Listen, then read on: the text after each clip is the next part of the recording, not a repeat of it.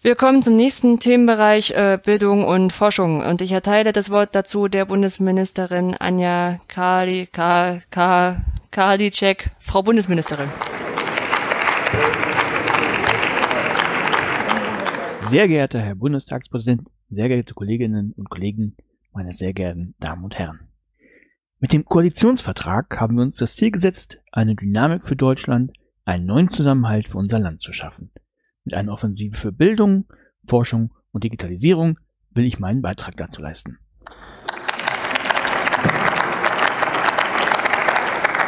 Wir werden in dieser Legislaturperiode 3,5 Milliarden Euro im Digitalpakt investieren. Das sind zwar 1,5 Milliarden weniger, als meine Vorgängerin schon für ihre eigene Amtszeit versprochen hatte, aber dafür schiebe ich das nun auch wirklich an. Ich möchte außerdem die Durchlässigkeit zwischen beruflicher und akademischer Ausbildung erhöhen. Das ist zwar nicht neu, aber wenn ich nun von den Anforderungen der modernen Arbeitswelt durch die Digitalisierung rede, werden Sie sicher alle nicken. Also, mehr finanzielle Ausbildungsförderung für alle.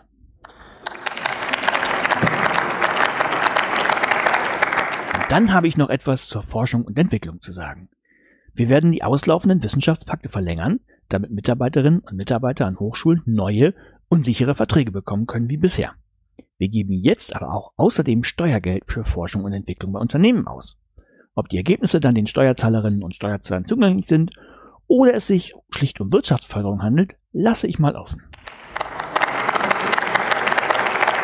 Eigentlich war das alles nichts Neues, aber ich habe jetzt statt Ideen viel über das Geldverteilen gesprochen. Lassen Sie uns damit ein Versprechen verwirklichen, das wir den Menschen gegeben haben. Neue Chancen durch moderne Bildung, lebenslanges Lernen und exzellente, offene Forschung und Wissenschaft. Herzlichen Dank.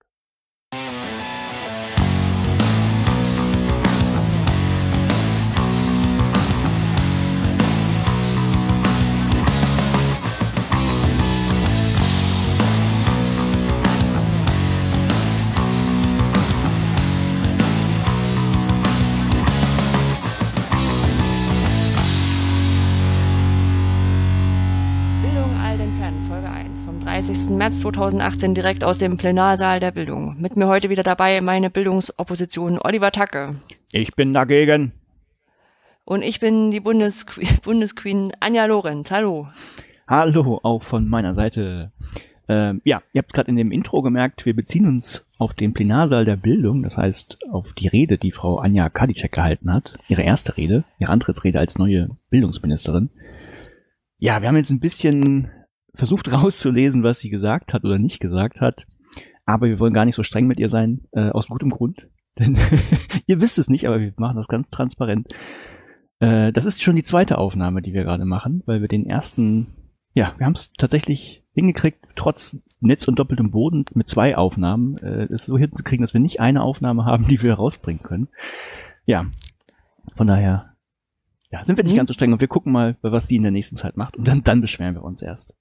Ja, aber als Feedback von unserem einzigen Zuhörer in der, in der ersten Episode A, ähm, Kai hat gesagt, es klang sehr gut, Ah, das ist doch, das ist doch falls schön. du nochmal beruhigt sein möchtest. ja, Aller, aller guten Dinge sind zwei. hoffentlich. Ja, wer wird hinhauen? Ho- Ja, genau, aber fangen wir an.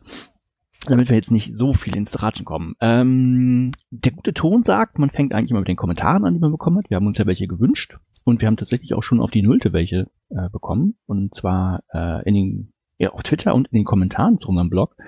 Und zwar von Matthias Fromm und Florian Schmidt, die beide gesagt haben, sie sind gespannt. Ja, wir auch. Ob es diesmal klappt. Äh, Und Florian hat auch angemerkt, er hätte auch nichts dagegen, wenn wir gute Apps und in Häkchen gute Apps vorstellen. Das heißt, wenn wir auch mal ähm, so Richtung auch China Gadget vielleicht was vorstellen, was wirklich auch nicht so toll ist, äh, einfach weil es auch vielleicht Diskussionen auslöst. Vielen Dank für den Vorschlag. Ich glaube, das können wir aufgreifen, ne? Ja, ganz bestimmt. Also Das- bescheuerte Sachen findet man ganz bestimmt. genau. Ähm, dann hat Nina Oberländer gefragt, ob sie sich unseren Twitter-Bot ausleihen kann. Falls ihr es nicht gemerkt habt, wir haben einen, naja, ob man es Bot nennen kann, weiß ich nicht, aber wir haben was gebaut, was regelmäßig twittert. Äh, ja, kann man sich ausleihen. Vielleicht schiebe ich den Quelltext auch einfach auf GitHub noch hoch. Könnte ich eigentlich machen. Genau, und dann ähm, hatten wir auch noch einen Offline-Kommentar, den hast du bekommen. Genau. Ähm, der Daniel Kort, äh, AK äh, Finanzrocker, äh, der ja bei uns bei Campus arbeitet, hat gefragt, was du denn mit deinem Mikro gemacht hast, weil das ist ja echt ein tolles Mikro und es klang so äh, nicht so toll. Ja, es, ähm, ist, es ist ein ganz okayes Mikro. Äh, das Problem ist, glaube ich, mhm. tatsächlich Skype oder die Einstellung von Skype oder die Netzverbindung, die dazu geführt hat, dass Skype ein bisschen arbeiten musste und das Ganze gefiltert hat und den Kompressor drüber hat laufen lassen. Ja, äh, war nicht so schön. Wir hoffen, heute wird's besser. Ja, und deswegen, wir nehmen auch jetzt diesmal mit Clean Feed auf, äh, probieren das mal. Ähm, hat gestern schon so mittelgut geklappt. ja. Und das, das, das, große Enttäuschende war einfach, dass unsere nebenbei unsere äh, separaten Backups auch nicht alles aufgezeichnet haben. Ja. Naja. Weil muss man sich absprechen, wenn man nur die eine Seite aufnimmt oder die ja. andere oder einen Fehler dabei macht. Ja. Ja. Dafür können wir das heute bestimmt viel besser alles viel erklären. Viel besser, genau, viel besser. Ja. Gut. Gut. Äh, legen wir los? Ja. Okay, ich glaube, du hast erstmal viel zu erzählen, weil wir haben sechs Wochen nicht gesprochen und du warst jetzt sechs Wochen, nee, wir haben sogar zwei Monate nicht gesprochen. Zwei Monate mittlerweile schon. Hatten wir gar nicht vor. Du bist jetzt ganz frisch in Norwegen oben. Ich bin, genau, jetzt zwei Monate in Norwegen und ähm, ja, was, was habe ich hier erlebt? Also das Spannende ist ja erstmal so, dass überhaupt Ankommen im Land, was man, egal wo man hingeht, wahrscheinlich hat, weil man sich ja um diverse Sachen kümmern muss, um eine Wohnung und äh, man braucht ja vielleicht ein Bankkonto und andere Sachen das, das war schon das erste kleine Abenteuer. Ich glaube, in, in Deutschland oder so wäre es nicht, nicht groß anders, aber also hier in Norwegen muss man erstmal zur Polizei. Da muss man sich vorher schon einen Termin machen und dann geht man dahin und registriert sich. Das waren übrigens die ersten, äh, ersten und aber auch einzigen unfreundlichen, ja, unfreundlich ist auch falsch, aber nicht so netten Leute, die ich kennengelernt habe. Bei der Polizei waren die irgendwie ein bisschen ruppig. Naja, aber wenn man da war, dann ähm, äh, bekommt man so ein Papier, sagt, so, du bist jetzt ordentlich registriert, und damit kann man dann quasi zum Einwohnermeldeamt gehen. Das heißt, die Skatdetaten, die kümmern sich dann auch um ähm, die Steuerkarte letztlich, aber noch nicht, die könnten das ja gleich machen, machen sie auch nicht. Das heißt, mit, damit geht man hin mit seinem Mietvertrag, mit seinem Arbeitsvertrag, damit man das alles registrieren kann. Das sind ja auch super nett, das ist, das ist perfekt gewesen. Ja, wenn man das gemacht hat, dann hat man einen Antrag gestellt auf die sogenannte Fötzelsnummer, das Nummer. Das ist die, die äh, eindeutige Identifikationsnummer, die man bekommt als Norweger oder jemand, der in Norwegen lebt und arbeitet. Da wartet man dann auch nochmal zwei Wochen drauf und mit dieser Nummer hat man dann die Möglichkeit, überhaupt äh, erst ein Bankkonto zu bekommen in Norwegen oder ein Telefon zu bekommen oder einen Internetanschluss. Also alles, was man eigentlich braucht. Internet braucht ich zum Glück nicht, das ist in meinem, meinem das macht man, man läuft für meinen Vermieter, das ist kein Problem. Genau, also ein bisschen Aufwand. Und dann wartet man nochmal zwei Wochen, bis die Bank einem einen Termin gegeben hat, weil die erst quasi eine Schufa-Auskunft einholen. Ähm, ja, und dann hat man ein Bankkonto, so wie ich jetzt. Und dann kann man, weil man, das ist ganz schön, man ist, hat dann sowas wie ein, was in Deutschland Postident ist, hat man dann automatisch, wenn man bei der Bank war. Da kriegt man extra so ein kleines Token, wo man dann eine Nummer eingeben kann, äh, seine PIN und dann bekommt man eine Nummer, die ist dann immer so für eine Minute gültig. Und damit kann man sich dann quasi überall online oder wo man will eindeutig identifizieren. Und damit kann man dann letztlich seine Steuerkarte beantragen und damit man auch Geld kriegen kann. Oder ordentlich Geld kriegen kann. Was so heißt Token? Du hast so ein, du hast so, so. Ein, so ein Ding zum Karte reinstecken. Nee, das ist so ein, so ein Oder wie ähm, vor? Nee, eine Karte brauchst du gar nicht. Das ist einfach so ein kleines Gerät. Das kannst du anmachen, dann kannst du deine PIN eintippen und da ist dann ein Zufallsgenerator drin, der halt für, nur für dieses Gerät ist. Und äh, der spuckt dann eine, eine Nummer aus, ich glaube, die ist eine Minute, gilt die, dann, dann wechselt die und die kannst du dann irgendwo anders eintippen. Aber da, darüber stehen sicher, also du brauchst erstmal deine Nummer, deine Fützelsnummer, die brauchst du zum Identifizieren, dann brauchst du noch äh, diesen Code, damit die sicher gehen, okay, da hat jetzt nicht einer nur die deine Nummer geraten oder irgendwo rausgekriegt, sondern der hat auch dieses Ding. Und dann brauchst du nochmal dein persönliches Passwort. Also das ist quasi dreifach abgesichert. Und damit kann man sich dann überall eindeutig anmelden. Also kannst du für diverse Dienste nutzen. Das ist das, was die mit dem elektronischen äh, Personalausweis in Deutschland gerne hätten, aber ja, was in Norwegen funktioniert. Also du kannst das überall benutzen, bei der Bank oder ja, wo man es brauchen kann, ne, um irgendwas zu beantragen. Mhm. Das geht darüber. So, das ist so das, das ist so das Ankommen in Norwegen. Das braucht man Und die, die Schufa-Einkunft fragen die tatsächlich bei der Schufa nach bei uns? Nee, nee, nicht bei der, nee, das, nee, das gibt dann äh, das norwegische Äquivalent und dann wird dann auch als, äh, äh, als derjenige, über den man Infos eingeholt hat, wird man auch direkt informiert. Und also man kriegt dann mhm. auch, kriegt dann einen Brief, das hier, was ist denn das? Und da steht dann drin, naja, bla bla, diese Daten wurden dahin weitergeleitet. Also ist dann relativ transparent. Da stand natürlich nichts mhm. drin, weil ich in Norwegen noch weder Schulden gemacht habe, noch, noch Geld angehäuft habe. Es kann Vor- und Nachteile haben. Kann Vor- und Nachteile haben, ja genau. Nee, und äh, das ist jetzt alles durch und ich warte jetzt nur noch äh, darauf, dass ich, also ich habe meine meine Steuerkarte, die ist dann auch nur virtuell, aber die ist, die habe ich jetzt noch nicht und sobald ich die habe, kann ich dann auch Geld auf mein norwegisches Bankkonto bekommen von meinem Arbeitgeber.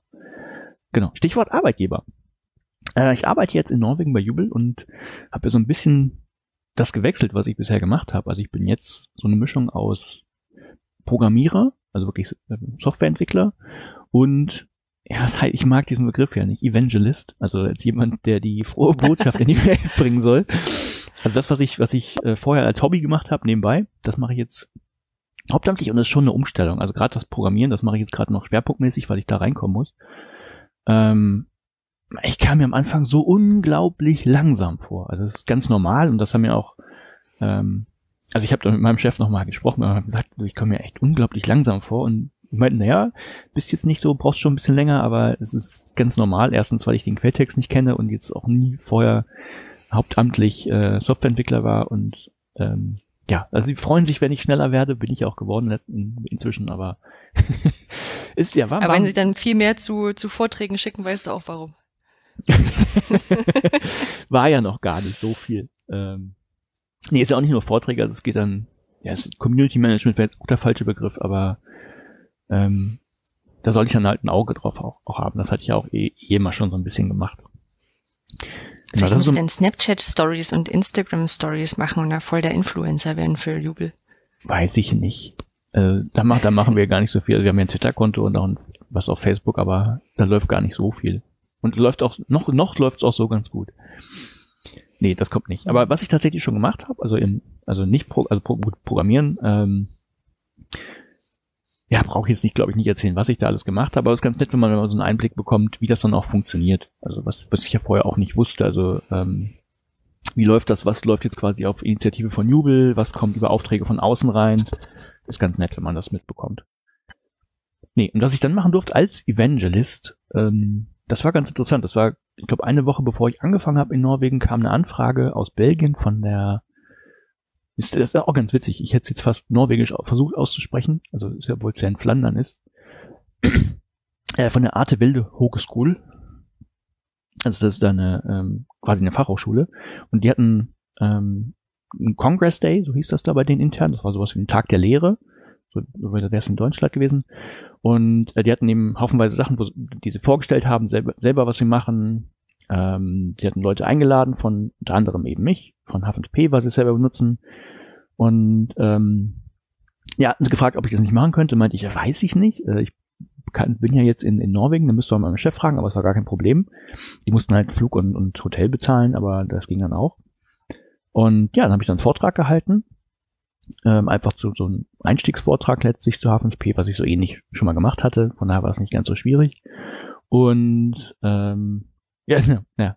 Ich könnte noch mal Geschichten am Rande erzählen. Ja, aber vielleicht mache ich das auch. War, war ganz witzig. Äh, weil ich tatsächlich den äh, Morgen, ich war so müde von der ganzen Reiserei dahin und habe gesagt, okay, ich bleib ein bisschen länger liegen. Äh, ich habe noch genug Zeit. Und dann habe ich mich im Bad beeilt und habe meine Kontaktlinse irgendwo verloren. Ich habe sie auch nicht wiedergefunden. Dachte ich, Mist, äh, ich hatte auch mit einer Kontaktlinse loslaufen, ist auch doof. Was machst du jetzt? Also ich war dann kurzsichtig tatsächlich und habe es dann äh, zum Vorteil genutzt, weil ich eh zeigen wollte, dass man H5P auch bedienen kann, wenn man nicht so gut sehen kann, also quasi blind. also ich hatte dann die Live-Situation, dass ich zeigen konnte, wie man H5P auch als als äh, blinde Person bedienen konnte. Aber hast du gar keine Brille mehr? Ich habe noch hab noch eine Brille, aber die hatte ich nicht mit. Hm. Die hatte ich die lag in deinem Ach, die hast du, die hast du in Belgien, in, Be in Belgien verloren, die, die Kontakte. Die Kontakte, ja, genau. Die war, hm. da war ich schon in Belgien. Ja. ja, ging gar nicht. Nee, und auch sonst, äh, ja, also da habe ich sofort benutzt. Ich habe dann den nächsten Tag noch einen Workshop gemacht, der war auch ganz cool. Und da waren dann, war so eine Mischung aus Leuten, die H5P schon kannten und auch schon relativ fortgeschritten waren. Einer wollte sogar programmieren und Neulingen. Und das, das war echt, das hat Spaß gemacht. Also ich halte ja nicht so gern Vorträge. Aber der Workshop, der war echt cool, der, der hat richtig Spaß gemacht. Und es ist ganz schön, ähm, also verschiedene Sachen, die man auch so mitbekommt, gerade wenn man dann im Ausland ist. Ähm, erstens so die Probleme sind die gleichen. Also auch in Belgien ist Datenschutz ein ganz großes Thema. Also es ist nicht nur in Deutschland so, dass die Deutschen da irgendwie ja, ich würde jetzt ein Häkchen setzen, ein Problem damit haben. Ähm, könnte auch sagen, einfach, sie sind vorsichtiger. Es ist in Belgien genauso. Und das andere war einfach so, ähm, das, das war was ganz anderes, aber was ich festgestellt habe, so erstens in meinem Kopf war ein ganz furchtbares Sprachwirrwarr, weil ich ja, also ich, ich denke irgendwie immer noch in Deutsch, hatte ja alles in Englisch gemacht, äh, hatte dann so drei Brocken auf Flämisch gelernt und äh, als ich dann ähm, das Passwort, das ich benutzt hatte für eine Seite, die ich gebaut habe, äh, vorstellen wollte, das habe ich dann, das waren also die Arte Welde, so, so hieß die, jetzt habe ich glaube ich schon wieder gemacht. Das, das war die die Hochschule, der Name der Hochschule und ich habe es norwegisch ausgesprochen, das war alles komplett äh, komplett irre. Und ja, was ich dabei festgestellt habe, ähm, es heißt ja immer so romanische Sprachen, ganz toll, ne? wenn du Französisch gelernt hast, kannst du auch ganz einfach Spanisch lernen oder ähm, Italienisch vielleicht. Das, das geht mit Häkchen germanischen Sprachen oder nahen Sprachen genauso. Also ich als Deutscher habe ja in Norwegen kann man relativ gut lesen, also äh, man versteht den Sinn, auch wenn man kein Norwegisch gelernt hat. Und so ähnliches war das in, in Flandern halt auch. Also wenn die sich unterhalten. Also wir waren im Restaurant und ich, äh, die hatten noch was mit der Rechnung auszukugeln und ich habe im Wesentlichen auch verstanden, worum es ging. Also man kann auch ähm, eine germanische Sprache lernen und kann dann auch ganz einfach andere Sprachen lernen. Und das fand ich auch ganz interessant, einfach ja, das mitzubekommen. Also losgelöst von, von dem, was ich sonst so gelernt habe. Man könnte es ja fast Bildung nennen. Wie klappt so generell mit der Sprache dort fort? Ich hatte ja, ich habe ja schon angefangen über ähm, Duolingo Norwegisch zu lernen. Ja, Laranoschk. Also ich lerne Norwegisch. Und äh, ich, ich hatte das Gefühl, okay, ich habe schon ganz schön viel gelernt und mit dem Lesen Lesen ist auch, also das ist besser. Also wenn man als Deutscher ohne Norwegisch zu kennen Norwegisch liest, dann kriegt man schon was mit. Wenn man ein bisschen Norwegisch gelernt hat, ist das auch mehr. Aber wenn sich, wenn die Leute mir mit mir sprechen, die müssen langsam sprechen, sonst verstehe ich gar nichts. Also ist, ich habe tatsächlich sogar das Problem, ähm, so die Wörter, das erste ist vielleicht der erste Schritt, so Wörter abzugrenzen, wo hört ein Wort auf und wo fängt das nächste an, damit man überhaupt so einen, so einen Satz erfassen kann. Und das, das haut nicht mal hin. Also ja, aber zum Glück sprechen also alle, also das ist auch anders als in Deutschland das weiß ich. Äh, in Norwegen spricht wirklich jeder Englisch. Vielleicht nicht perfekt, aber es spricht jeder Englisch. Und es ist gar kein Problem, sich hier zu verständigen mit den Leuten. Hm. ich glaube, das liegt auch ein bisschen daran, dass wir ja viele, viele Kinofilme und Serien und so gar nicht synchronisiert sind. Ne? Da sind wir echt. Genau, das auch. Dadurch, das dass wir es so gut haben, sind wir so schlecht im Englischen dann. Ja, genau. Das hat mir, Niederländer hat mir das auch mal erzählt, weil der auch so super Englisch sprach und ich überhaupt nicht mitbekommen hat, dass er aus, Nieder aus den Niederlanden kam. Der hat mir genau das Gleiche gesagt. Ich glaube, sie, sie fangen aber auch früher an, wohl in Deutschland, also ich, wir haben in der sechsten, also ich habe in der sechsten Klasse angefangen, Englisch zu lernen. Das ist hier früher, aber ich glaube in Deutschland mittlerweile auch kann das sein. Weiß ich gar nicht. Ich habe in der fünften angefangen, Englisch ja, okay. zu lernen. Und ja, ich glaube, glaub, mittlerweile lernen die Kinder ab der dritten. Ja, genau. Also Englisch, also je nachdem, wo wird, du bist. Wird, hm. Genau, wird vielleicht besser. Aber, aber ja. selbst, also, ähm, also, weil, weil das hier schon eine ganze Weile so sein muss, also selbst ältere Menschen äh, sprechen hier Englisch, das ist überhaupt kein, überhaupt kein Problem. Ja, aber selbst auch zu meiner Zeit, also äh, als ich angefangen habe, Englisch zu lernen, war das erste Mal richtig Englisch anwenden, dann tatsächlich im, im Urlaub in London. Ja. Und nicht so im Alltäglichen. Das kannst du heute, glaube ich, auch besser integrieren. Ja, ich glaube schon. Dann guckst du halt mal Frozen auf Englisch. Ja, kannst genau. du mehrsprachig mitsingen. Genau, aber das ist auch vielleicht schon ein Stichwort, was in Norwegen, äh, also ich war auch schon im Kino in Norwegen. Ich habe mir Black Panther angeguckt. Und äh, genau Englisch war nicht das Problem, ich gucke eh alles auf Englisch. Äh, aber der hatte tatsächlich norwegische Untertitel. Das war aber auch ganz interessant, äh, wenn man ja irgendwie nicht drum rumkommt, dann auch mal die Untertitel anzugucken, obwohl man den Rest versteht. Und ähm, es geht ganz gut. Also man kann auch, man kann auch so Norwegisch lernen, also quasi andersrum. Ne, also was die nutzen, um überhaupt vielleicht den Film zu verstehen und so Englisch zu lernen, geht auch andersrum. Also ich, ich kann, also man, man könnte auch mit norwegischen Untertiteln Norwegisch lernen, glaube ich. Ich habe auch, ähm, kann ich sehr empfehlen, übrigens Skam, wenn man eine gute norwegische Serie sehen will. Ähm, aber ich weiß gar nicht, ob man in Deutschland Zugriff drauf hat. Äh, super, kann man auch super Norwegisch mitlernen. mit Untertiteln. also Norwegisch gucken mit norwegischen Untertiteln, das geht dann auch super. Hm. Kann ich sehr Da wundere ich mich sowieso, warum dann die, die Serienproduzenten noch nicht drauf gekommen sind oder andersrum die Sprachlernverlage äh, oder wer auch immer da jetzt zuständig sein sollte, dass man Serien so aufbauen könnte, dass man da immer mehr von der Sprache mitkriegt. Ja. So ein bisschen. Gute Idee eigentlich. Hm. Verständlich. Also Wer, ja. das, wer das machen möchte, ich und bitte mir schicken. Ich bin gerne Alpha-Tester. Vielleicht gibt's sowas auch schon.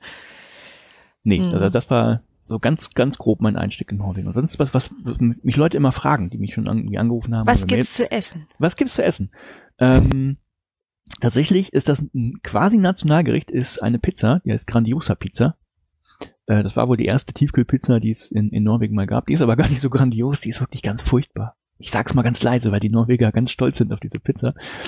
Ähm, Nee, sonst äh, ja, gibt es letztlich, also die müssen, hier wird's importiert, aber es gibt irgendwie alles, was man sonst auch so aus Deutschland kennt. Also man muss vielleicht in mehr Supermärkte laufen, weil alles ein bisschen kleiner ist und die eine Sache nur hier gibt, die andere Sache da. Aber man, man kriegt letztlich alles. Also ich krieg sogar Nutella, wenn ich möchte. Hm. Geht. Kostet, kostet, genau, die nächste Frage, was mich Leute sonst immer fragen, ja, kostet alles ein bisschen mehr. Aber ähm, ist jetzt nicht so überdramatisch, finde ich, oder vielleicht habe ich mich sogar schon dran gewöhnt, dass alles teurer ist. Ähm, ein paar Sachen fallen natürlich raus. Also Alkohol ist super teuer, einfach weil er nach Volumenprozent äh, besteuert wird. Ähm, ja, kauft man ein bisschen weniger. das hilft auch nichts, wenn wir dir da was hochschicken, ne? Weil das wird ja dann an der Grenze auch nochmal besteuert. Ja, kommt, kommt drauf an. Also wenn es als Geschenk läuft, wahrscheinlich gibt's wieder so eine so ein Freibetrag oder sowas, weiß ich nicht. Aber find das weiß, mal raus und vielleicht, vielleicht wollen die Leute was schenken. Mengen, Mengen begrenzt. nee, ist halt nicht nur das, also auch ähm, auch Cola ist unglaublich teuer. Da habe ich noch nicht nachgeforscht, warum, aber ich glaube, es gibt sowas wie eine Zuckersteuer oder Süß. Muss, nee, muss eine Süßung. Ich habe ja das Coke Zero. Muss so eine Süßungsmittelsteuer sein oder sowas. Also auch weil sowas irgendwie das Doppelte kostet wie in Deutschland. Ähm, ja, aber sonst, ja, ist alles ein, vielleicht ein bisschen teurer, aber hält sich, hält sich so in Grenzen. Und manche Sachen kosten noch irgendwie gleich viel und sind sogar teilweise billiger wie Barillanudeln. Also habe ich zumindest gesehen. Jetzt, ja, kommt man mal klar. So, das andere so, so ist halt, wie ich habe schon gesagt, so ein bisschen kleiner. Ähm, mag vielleicht Deutschland auch ein Sonderfall sein, aber ich mir ist zumindest auffallen, dass die Straßen jetzt hier nicht so ausgebaut sind ähm, wie in Deutschland. Also in der Innenstadt ja, aber sobald man so ein bisschen rauskommt, ist alles so ein bisschen eher so, ist noch nicht so richtig asphaltiert oder ist alles, es gibt noch nicht so einen richtigen Bürgersteig. Wobei ich auch gar nicht weiß, ob das mit dem Frost hier zwischendurch irgendwie funktionieren würde, ob das nicht irgendwie nach, nach drei Jahren sowieso wieder alles aufgebrochen ist. Ähm, ist alles ein bisschen, bisschen einfacher. Zebrastreifen äh, gibt die Schilder, die blauen, mit dem, mit dem Männchen drauf. Äh, aber keine Zebrastreifen auf der Straße. War auch ein bisschen ungewohnt. Man, also ich gucke immer noch dreimal, ob die Autos wirklich anhalten. Also die halten an, aber es kommt einem irgendwie ein bisschen komisch vor.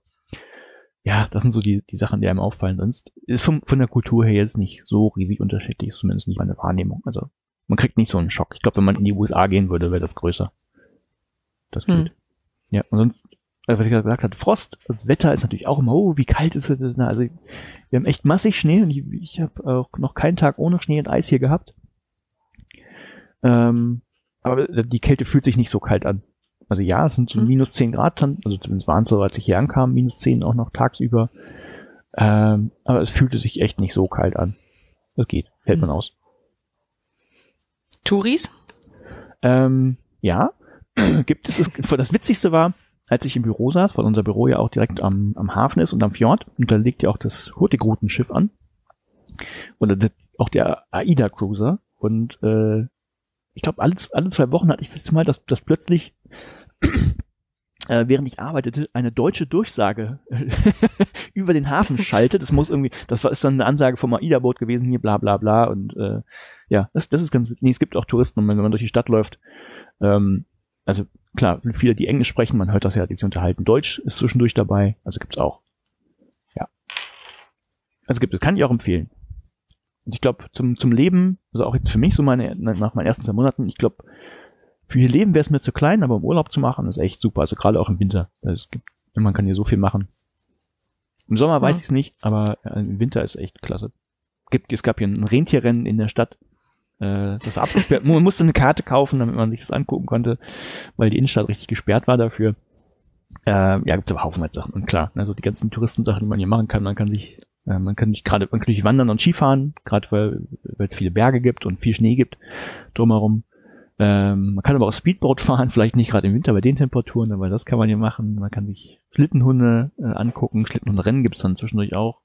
Gibt ja, hm. ja. Nordlichter, hast du jetzt welche, welche Ah, Nordlichter. Gesehen? Ja, habe ich tatsächlich. Ähm, man braucht also selbst mit dem mit dem Licht in der Stadt. Ähm, also ich hatte noch nicht, nicht so ein Ding, wo, wo das, wo ich jetzt hätte Fotos machen können. Dafür hat es nicht gereicht. Ich habe es probiert.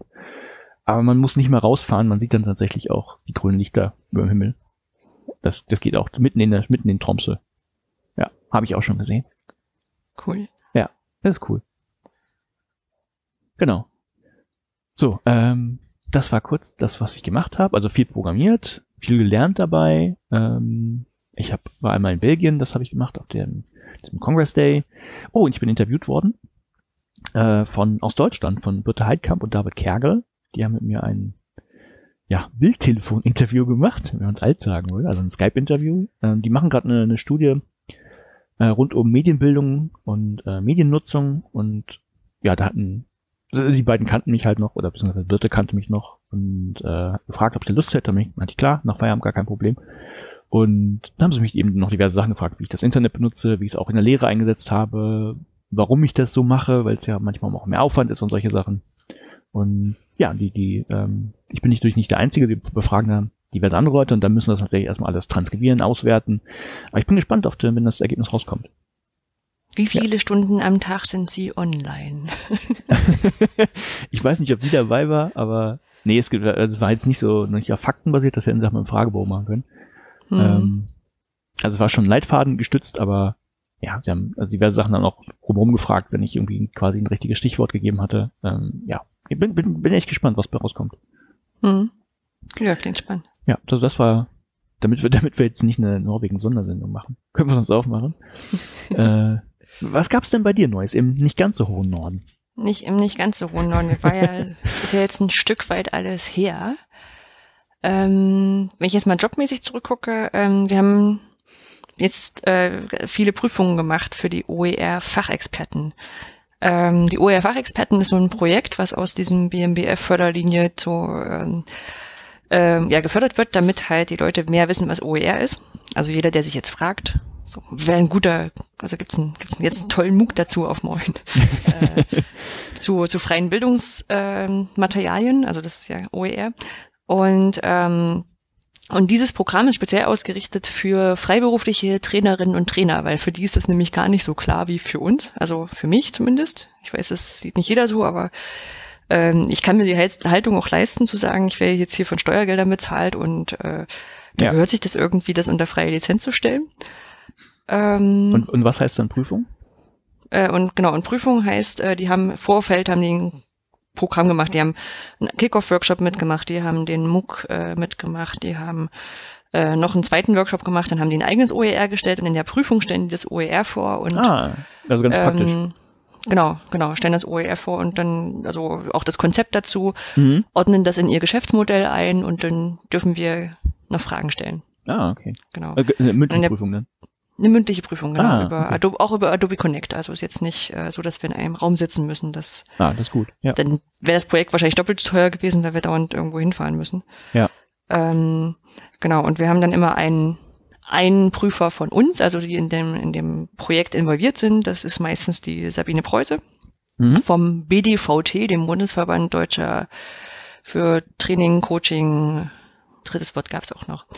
ähm, ja, äh, also diesen Bundes, äh, diesen nicht Bundesverband, den, den Berufsverband, also so quasi wie so ein wie so ein Berufsverband für die für die Trainerinnen und Trainer, ja. um sich auszutauschen und da ein Stück weit auch Qualität reinzubringen. Die haben da ganz verschiedene Ausbildungsprogramme und das OER-Fachexperten sollen möglichst ein weiteres werden. Also aktuell ist es eins und dann, jetzt prüfen sie aktuell, ob das äh, nach dem Projekt auch weiter fortgeführt werden kann. Und dann gibt es eine Zertifizierung oder wie läuft das dann? Genau, dann kriegen sie, oh, oh, jetzt, das oh. habe ich, das hab ich gestern gar nicht erzählt. äh, dafür ist gut, dass wir nochmal aufnehmen. ähm, es ist so total witzig. Genau, es gibt so ein, so ein, so ein Zertifikat ausgedruckt, wahrscheinlich auf schwererem Papier. Ja, ja also 120 und, Gramm.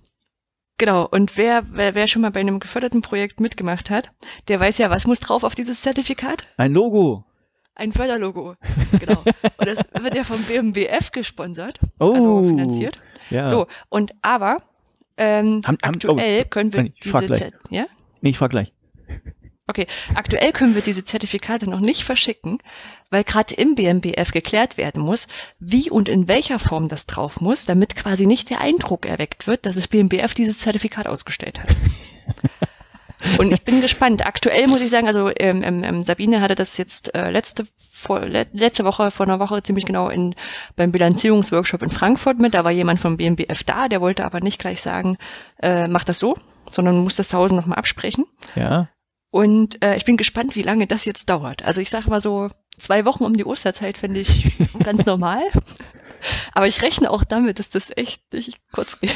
Das ist so mit den Erfahrungen von Behörden. Also, wenn man es weglässt, geht's nicht, ne? Aber wenn man sagt, okay, wir bringen es drauf, wo soll es denn hin, wissen sie auch nicht so spontan, wohin Ja. und wie. Ja, ne, ich, ich Ja. wollte noch fragen, ob sich jetzt mit dem äh, Regierungswechsel oder dem Kabinettswechsel auch das Logo vielleicht ändert. Wollt ihr vielleicht warten, bevor ihr die ausstellt? Nicht, dass sie. ich kann mich Wieso daran soll- erinnern, Also, na, ich kann Mhm. mich daran erinnern, dass du irgendwann mal, ich weiß nicht, ob es vom BMBF war, aber du musstest irgendwann mal alle Unterlagen, die wir mal erstellt hatten, durchgehen und ein Logo austauschen, weil sich das geändert hatte. Nicht, dass das BMBF auch noch das Logo ändert und du dann alles nochmal neu anfasst. ähm, ja. Also ich meine, ich meine, dieses Logo war, genau, das war irgendwie ein altes Logo von irgendwas, sonst musste das neue Logo irgendwie überall drauf und ganz schlimm. Nicht, dass das BMBF das Logo ändert oder man eine andere Ja. Nummer draufschreiben muss. Naja, ich überlege gerade, Gott sei Dank ist ja, ist ja nur, ist ja nur die, die, also die Deutschlandfarben, der Adler und der Rest dabei. Na gut. Aber ja. Nee, ich glaube, aber das Logo hatte sich nicht geändert. Es, es war die, ist die Sache, dass das BMBF oder andere Bundesministerium immer dieses gefördert von drüber stehen haben möchte. Und zwar in der Form, wie es ähm, da steht. Ja. Liebe Zumindest- Ministerien, ich verstehe das, dass ihr auch irgendwo einen Hinweis haben wollt, aber macht's den Projekt noch nicht so schwierig. Bitte. Ja, wie gesagt, muss ja auch so ein Stück weit äh, den Recht geben und sagen, hier, es soll ja dem Steuerzahler zeigen, hier, guck mal, das habt ihr bezahlt. Ne? Also ist Ja. eine gute Sache. Seid danke, Das- danke für euer Geld. Das ist richtig, aber ich habe es ja auch schon erlebt, Mhm. auch in, äh, in, in diversen Projekten, äh, die ich, in denen ich schon gearbeitet habe, dass es manchmal wichtiger ist, dass das Logo an der richtigen Stelle und richtigen Größe sitzt, als dass der Inhalt vernünftig ist. Von daher, Das ist richtig. Ja. Das, das frustriert, ja. das frustriert. Mhm. Gut, aber genau, also ja, die OER-Experten, die prüfen wir. Da sind gerade irgendwie, weiß gar nicht, ob gestern noch welche gelaufen sind, so Pi mal Daumen 20 Prüfungen durch. Ähm, werden wohl um die 40 werden, 40, 50. mhm. Im Projektantrag haben wir 10 versprochen, also Oh, von daher wow. wirst du wissen schon was voll. Also das ganze Projekt, also wir haben glaube ich gesagt 100, 150 Leute im Online-Kurs, das sind 400 und also das ist echt gut. Also und ich war auch bei den bei den Workshops jeweils bei einem dabei, äh, die die gerade in Lübeck stattgefunden haben, habe ich gesagt, ich setze mich mit rein. ja, Die machen das echt gut. Ich meine, sind ja Profis im, im Präsenzworkshop machen. ja klar. Ähm, aber sieht man auch, wie, wie gut dieses Zusammenspiel klappt. Ne? Also die sind halt die Profis für diese Präsenzworkshops. Und ähm, wir sind halt die, diejenigen, die das mit diesem Online-Kram können. Ja. Und das, die Zusammenarbeit ist echt super dann. Und wa- was, ist, was mich interessieren würde, ist ja, was ist deren Beweggrund? Also wenn es freiberufliche Trainer sind, da könnte man ja erstmal mutmaßen, naja, ähm, mit freien Materialien nutze ich gerne, aber ich will natürlich meine nicht rausgeben, weil das könnte ja mein Geheimwissen sein, mit dem ich Geld verdiene. Also was, was bewe bewegt die dazu, so, ein, so eine Prüfung zu machen oder überhaupt diesen Kurs zu machen? Also einerseits ist halt dieses, äh, ich glaube einmal dieses, ähm, ich weiß, wie das mit diesem Intern, äh, mit dem Urheberrecht läuft. Mhm. Das ist das erste Zeichen. Ähm, die, das eigene Interesse dran, was ist eigentlich dieses OER und was kann das? Ne? Also dann auch, äh, wir, unser Ziel ist ja nicht, denen zu sagen, mach dann nur noch alles OER, ne? sondern die drüber aufzuklären und ich finde es auch vollkommen okay, wenn dann jemand sagt, nö, ist jetzt nichts für mich. Ne? Also, oder ich, ich weiß jetzt, dass ich nutzen kann, aber meine eigenen Sachen mh, lieber nicht. Ja. Ähm, aber ich glaube, was den, was den relativ schnell aufgeht, also deswegen, das, das ist fast mir ein bisschen schade, weil nachdem sie das verstanden haben, äh, sind die anderen Sachen immer, immer gar nicht so, so im Blickfeld. Was den schnell aufgeht, ist, dass äh, sie mit so ein paar Arbeitsblättern oder Videos äh, einen riesigen Werbeeffekt Mhm. äh, erreichen können. Ja. Ja. Also wenn du irgendwie einen Download-Bereich auf deiner Seite hast, ist schon cool. Also ähnlich wie es Ja. bei Op- Open Access auch ist. Also dass man, es gibt ja Studien zu, dass man häufiger zitiert wird, wenn man Sachen offen publiziert hat. Ja. Ja. Aber das interessiert der Berufungskommission nicht. Gut, anderes Thema. ja. Machen wir das nächste Mal. Genau, nee, aber so, dass, äh, das sind so die, die Gründe drin. Mhm. Ähm, ich finde es dann immer spannend in den Prüfungen so, ich habe eine Standardfrage entwickelt und ich frage die Leute immer, ob das jetzt mehr Aufwand war, als wenn sie es nicht OER gemacht hätten. Mhm. Und bisher haben sie ausnahmslos gesagt, klar, sie mussten sich jetzt mit dem Kurs beschäftigen, aber das Ja. ist ja eher so das, das Einmal-Ding gewesen und das hilft ja auch nicht, wenn sie weiterhin ähm, quasi die Fehler machen, die sie gemacht haben vorher. Ja. Aber ob sie jetzt das Arbeitsblatt OER stellen oder nicht, das sind die zwei Minuten, die du nachher das Logo drunter setzt. Und mit Ja. zwei Minuten bist du langsam. Ja. Also von daher, mehr Aufwand durch OER, hm, ja, im Lernen, was es ist und wo du es herkriegst. Aber Gut. Glaube, das rentiert sich. Gut. Nö, ansonsten war ich noch ähm, beim EduCamp Neuharlinger Siel. Oh, ich war lange äh, nicht mehr bei einem Edu-Camp.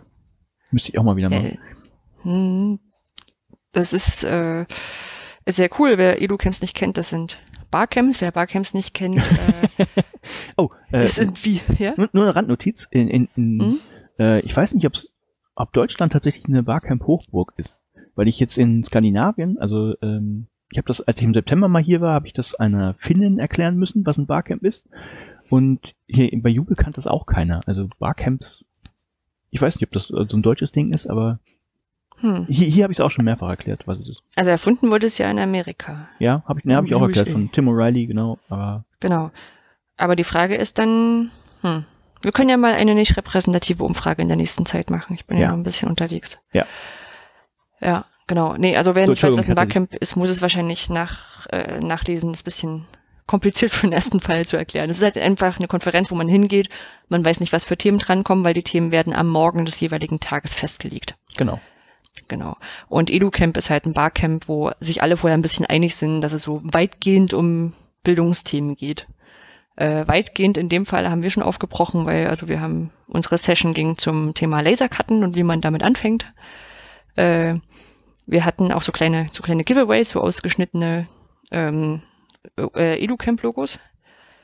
Ähm, bisschen enttäuschend für die Leute war, dass wir gar keinen Laser mit hatten. Ja, das, das versteht man dann, wenn man ein Foto davon sieht. Du hast noch keinen Laser in der Handtasche. Nee, nee, also weil einfach meine, also ich, ich bin nicht Hermine, weißt du, meine Handtasche ist einfach keine, äh, ich weiß gar nicht, wie groß das Ding ist, vier mal fünf Meter oder irgend sowas, drei mal vier Meter, zwei mal ein Meter. Nein. Der Lasercutter? Vielleicht ist es noch eine Marktlücke. Hm. So ein, weiß nicht, wie so ein Kugelschreiber, so ein weil, ja, das Problem ist ja, je größer er ist, desto größer kannst du Sachen ausschneiden. Wenn er kleiner ist, kannst du nur noch Briefmarken ausschneiden. Das ja. bringt dann auch nicht so viel. Ja, stimmt. Ja. Ansonsten ist das EduCamp ja immer stark auch von Lehrerinnen und Lehrern besetzt. Und dann ist das. Besetzt? Achso, nee, nee, war nicht negativ äh, gemeint. Also, es, also es ja, manchmal so. ist fast ein bisschen negativ gegenüber den Hochschulleuten, weil die, weiß ich nicht warum, aber gefühlt werden die immer weniger. Ja. Äh, und lass mich zurückdenken, wie gesagt, schon ein paar Tage her, aber ja, hast recht. Nö, also ich hätte jetzt hm. gesagt, ja, waren mehr Lehrerinnen und Lehrer da oder vielleicht sogar mehr aus dem aus dem außerschulischen oder außerhochschulischen Bereich, aber okay, wenn es weniger, ja, kann sein, dass es weniger werden. Ja. Und ähm, ich werde dann auch in so ein paar Sessions, ich sag mal, die kommen dann auch immer ein bisschen traditionell, ähm, wo letztendlich drüber nachgedacht wird, wie man mit den widrigen Umständen in dem in der Schule trotzdem einen ganz guten Unterricht machen kann, auch bisschen digital gestützt. Weil alle haben ja schlechtes WLAN, alle haben Kollegen und Kollegen, die irgendwie das gar nicht nutzen wollen und da total dagegen sind. Und ja, und da ist mir so ein bisschen aufgefallen, dass dass äh, bei Lehrkräften halt gar nicht so diese Arbeitsmarktmechanismen greifen, die bei uns so greifen. Ne? Also wenn du irgendwie sagst so, hm, hier ist es jetzt nicht so cool, dann äh, gucke ich mal, wo ich besser arbeiten kann. Mhm. Und es ist für Lehrerinnen und Lehrer gar nicht so einfach, da mal den Job zu wechseln, wenn das Kollegium so, ähm, so digital äh, gegen digital ist oder oder so ein Kram. Und ja. damit haben aber auch Schulen jetzt gar nicht den Anreiz zu sagen, ähm, na wir wollen da viel machen mit diesem Internet. Äh, wir werben jetzt mal extra um Lehrkräfte, die sich dafür begeistern. Ja, weil also jetzt so auch mit den den Konzepten, die die zum Teil erzählt haben, wo ich immer dachte, boah, ey, sowas haben sich unsere Lehrer bestimmt nie überlegt. Das ist natürlich falsch, die werden sich auch ganz tolle Sachen überlegt haben, aber irgendwie ist das, habe ich dann gedacht, so stell dir mal vor, es gibt jetzt eine Schule mit nur diesen Lehrerinnen und Lehrern aus dem Edu-Camp. Das wäre voll cool. Mhm. Und, aber es gibt halt diese, diese, diese Arbeitsmarktmechanismen dahinter nicht. Ja. ja kommt ja auch mal drauf an, also wenn man an Arbeitgebern denkt, es gibt ja nur begrenzt viele Schulen. Ja, und also wenn, wenn, ja, du, wenn, wenn wechseln wollen würdest, äh, selbst wenn du, wenn du es einfach könntest, weil ich weiß nicht, wie einfach das ist, da musst du ja in deiner Nähe was Passendes finden und ja. Ja, aber wie gesagt, es gibt halt dann nicht diese, also es gibt ja auch genug Menschen unter den Lehrkräften, die halt sagen, äh, naja, ich bin jetzt hier ungebunden und könnte dann mal schnell nach Tromsø. also halt irgendwie doch schneller wechseln, wenn dort die geilere Schule ist. Ne? Ja, okay. Und ansonsten ja aus der aus dem näheren Bekanntenkreis weiß ich auch, dass es echt schwer ist, die Schule zu wechseln. Also mhm. da war dann die äh, Freundin, die hatte echt lange versucht, da näher an den Wohnort ranzukommen, weil sie dann jetzt mittlerweile das dritte Kind hat und das anderthalb Stunden Fahrstrecke, eine Strecke absolut nicht mehr richtig zumutbar ist, war schon ja. vorher schwierig. Ja. Und das ging schon echt nur unter Druck. Und es ist, wie gesagt, nicht so leicht. Mhm. Hm. Ja. Und ansonsten bin ich dann bei Lehrer ein bisschen hängen geblieben. Äh, ich habe für äh, E-Technik-Lehrer bewusst nicht gegendert. Ich versuche ja ein bisschen mich da selber zu erziehen. Aber in nur, es waren einfach nur Männer. E-Technik-Lehrer aus Berufsschulen habe ich einen H5P-Workshop gegeben. Ah. Ähm, weil du ja nicht mehr da bist, muss ich das jetzt hier alles machen. ist, äh, Ich lasse mich auch gerne einfliegen. Ja, genau. Ich, weil ich billiger bin, mache ich jetzt die H5P-Workshops. Genau. Ähm, ja, war ganz spannend, weil war ja auch mein erster H5P-Workshop und ähm, ich habe, äh, also ich habe so so dreieinhalb Stunden Zeit gehabt. Das war so ein ganzer Tag. Fing mit OER an, ging dann kurz über die Vorstellung von Tutorial, dann habe ich H5P vorgestellt. Dann hatten sie so freie Spielzeit und dann nochmal kollektives Jammern, dass es alles an den Schulen kompliziert ist. Mhm. Na, weil auch die Lehrerin, die Lehrer, auch die Lehrer haben erzählt, äh, wenn sie ein YouTube-Video gucken wollen, dann laden sie es zu Hause runter. Äh, das ist halt bisschen traurig alles. Ja. Und, und Ja. zu, zu H5P bin ich natürlich neugierig. Ähm, hatten Sie spezielle Fragen? Gab es irgendwas Besonderes? Allgemeines Feedback? Ähm, was ich im Vorfeld schon gefragt worden bin, das hatte ich dich ja auch im Vorfeld nochmal nachgefragt, wie es ausschaut mit Datenschutz. Ne? Also sind jetzt alle total hochsensibilisiert. ja, ja, ja. Das wird jetzt nach Facebook und Cambridge Analytica nicht, nicht besser werden. Nee, auf keinen Fall. Ja. Und es ist auch tatsächlich so, ich hatte ja für den Workshop, habe ich extra einen Demo-Account angelegt, weil ich auch dachte, ich will mit den Lehrern darüber nicht diskutieren. Also wenn, wenn die es ausprobieren, ne, so melde ich mich da jetzt an, Ja, melde ich mich bloß- da jetzt bloß nicht an. Ja. Genau, sondern ich habe gesagt, hier, das könnt ihr nutzen, ähm, aber seid euch bewusst, jeder, der diesen Account nutzt, kann die anderen Sachen sehen und kann die auch löschen. Mhm. Das heißt, packt da nichts drauf, was ihr unbedingt behalten wollt. Na, ansonsten ist mir das relativ egal gewesen, aber das kann halt kaputt gemacht werden und gelöscht werden. Ähm, genau, das waren so solche Geschichten. Äh, und genau, wir haben ja auch dann viel drüber gesprochen. Also ich habe mich erst entschuldigt, weil dieses Vorstellen von H5P ist ja durch diese geile Demo- und Examples-Seite, die ihr da habt, äh, dass man sich dafür bezahlen lässt, ist ja fast bisschen dreist. Ne? Also Sie können gut sehen, was da Ja, rauskommt. Tatsächlich, Es ist ja. eigentlich total selbsterklärend. Es ist halt einfach nur diese Fülle, die man, die man erstmal aufschlüsseln muss. Ne? Dass man sagen muss, okay, pass auf, wir gucken uns jetzt erstmal nur interaktives Video an, weil das ist allen immer sofort klar, dass das cool ist. Und dann gucken wir uns den Rest ein bisschen an. Ja, wobei ich auch sagen muss, also die Fragen, es, es kommen dann Fragen, wenn sie sich erstmal damit beschäftigt haben. Also weil Ja, genau. natürlich kann H5P auch nicht alles und gibt auch diverse Sachen. Da gibt es Fallstrecke, Sachen, die funktionieren nicht richtig oder ja. Ja, ja. Ja, ne, aber ist, genau, das ist halt so der, mein Ansatz gewesen. Wir machen jetzt erstmal so ein Video und dann habt ihr freie Zeit zum Spielen, um euch das mal genauer anzugucken. Mhm. Das äh, war echt, echt ganz cool. Und ja, wie gesagt, seitdem du weg bist, habe ich da irgendwie jetzt auch, äh, glaube mindestens die dritte Anfrage noch. Also kurz vor Himmelfahrt werde ich das in Potsdam nochmal machen und für die OER-Camps, die ja bald kommen, habe ich auch schon gesagt, also ich, ich muss das jetzt nicht machen, aber wenn, wenn da Interesse besteht, Ja. kann man das machen. Wobei auch äh, auf den OER-Camps sind ja mehr Leute, die sich da mit H5P austauschen, äh, auskennen. Und dann wäre es vielleicht auch besser, wir tauschen uns mal untereinander aus, wie, wie man H5P so am besten irgendwo einführt oder so. Ja. Ja. Greif ich vielleicht vor, aber wird's. Äh, nee, erzähl ich beim nächsten Mal. Heb ich mir auf. Ah, Cliffhanger. Ja, brauchen wir, die brauchen wir am Ende nochmal. Ja, ja, und ansonsten, äh, ja, hatten wir so ein so kulturelle Wochen, nenne ich es mal. Ähm, das passiert so, wenn ich so abends vom Rechner setze und dann so ein bisschen freie Zeit auf, auf Eventim und diesen ganzen Plattformen verbringe und dann gucke, was ist jetzt eigentlich demnächst mal hier in Lübeck los. Und dann kriege ich so ein so ein Shopping-Rausch und kaufe dann Tickets für für Veranstaltungen. Ja, also sonst bin ich ja so shopping-victim Hast du, hast du einen Schrank für, für Tickets? Wenn Nee, wir einen haben Schuhschrank haben. Wir haben hier so, so, also so eine Art Pinnwand im Flur. Und da Also, hängen Urlaubskarten dran, die wir geschickt kriegen und, und Tickets, wo wir hingehen. Weil es ja dann auch oft, ganz oft ist so, wollen wir nicht irgendwann dort und dort hingehen? Haben wir da die Karten schon dafür? ja, genau. Und ich war beim äh, Vollplayback-Theater. Das war jetzt mittlerweile mein drittes Mal sehr cool. Also ähm, Vollplayback-Theater äh, nimmt drei Fragezeichen Hörspiele, wobei ich sagen muss, die kannte ich vorher nicht, weil ich bin ja im Osten groß geworden. Und äh, habe das mir quasi hinterher wieder nachgeholt. Ähm, Du kennst und aber die, die Klassiker. Der schreiende Äh. Wecker oder der Superpapagei. nein, Nein, nicht mal den Schrein. Nein. Nicht mal, wenn ich den schreienden Wecker nachmache.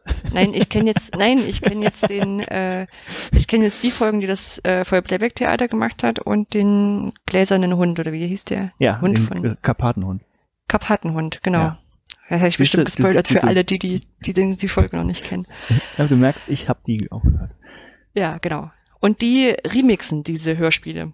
Also passt auch sehr gut in den OER-Kontext. Die nehmen die und äh, schneiden die zum Teil anders zusammen, schneiden irgendwelche anderen Pop-Referenzen rein. Also ähm, irgendwie Pulp Fiction haben sie in den vorigen Folgen reingeschmissen und, und Herr der Ringe und die ganzen Sachen. Und die spielen das dann und sprechen das, also machen da Playback dazu mit. Also haben echt geiles äh, Timing, also mit allen Äms und Öms. Es ist total klasse zuzusehen und auch die erste Viertelstunde sitzt man genauso da und denkt so, das Ja. ist so großartig und Ja. ja, nee, das äh, ist richtig toll. Und was, was ich auch noch sehr mag, diese ganzen Kulissen, die sind so trashig gebastelt. Ne? Also wirklich äh, sehr, sehr cool. Ähm, Also so, so passt ja auch zum, also die, zumindest die frühen Episoden von den drei Fragezeichen waren ja wirklich, ah, kennst du ja nicht, aber das war so richtig so, man so sagen, Overacting. also, Hm. also auch so, man könnte sagen, geht so Richtung Trash. Ne? Okay, dann passt Ja. das also ganz gut zusammen, ja. Ja, also irgendwie so ein, so ein ange grau angemalter Schirm, den sie so nach vorne gehalten haben und dann haben sie ihn gedreht, da war das ein rollender Stein. Also solche, es war einfach großartig. Also nicht, nicht, nicht schlecht trashig, sondern wirklich so upcycling trashig. Ne? Ja. Super, ja. Dann war ich bei der Rocky Horror Show im Theater Lübeck.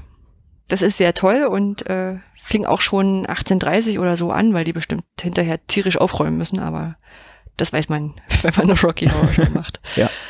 Ähm, ja, und ich hatte auch, äh, ich habe auch immer mir vorgenommen, in meinem übernächsten Leben wäre ich Bühnenbauer. Das ist so großartig. Den Ja, Lasercutter hast du ja quasi schon. Lasercutter habe ich schon, genau. Ich könnte, ich könnte was, ich kann nicht mitbringen, aber ich habe schon Kompetenzen, ja.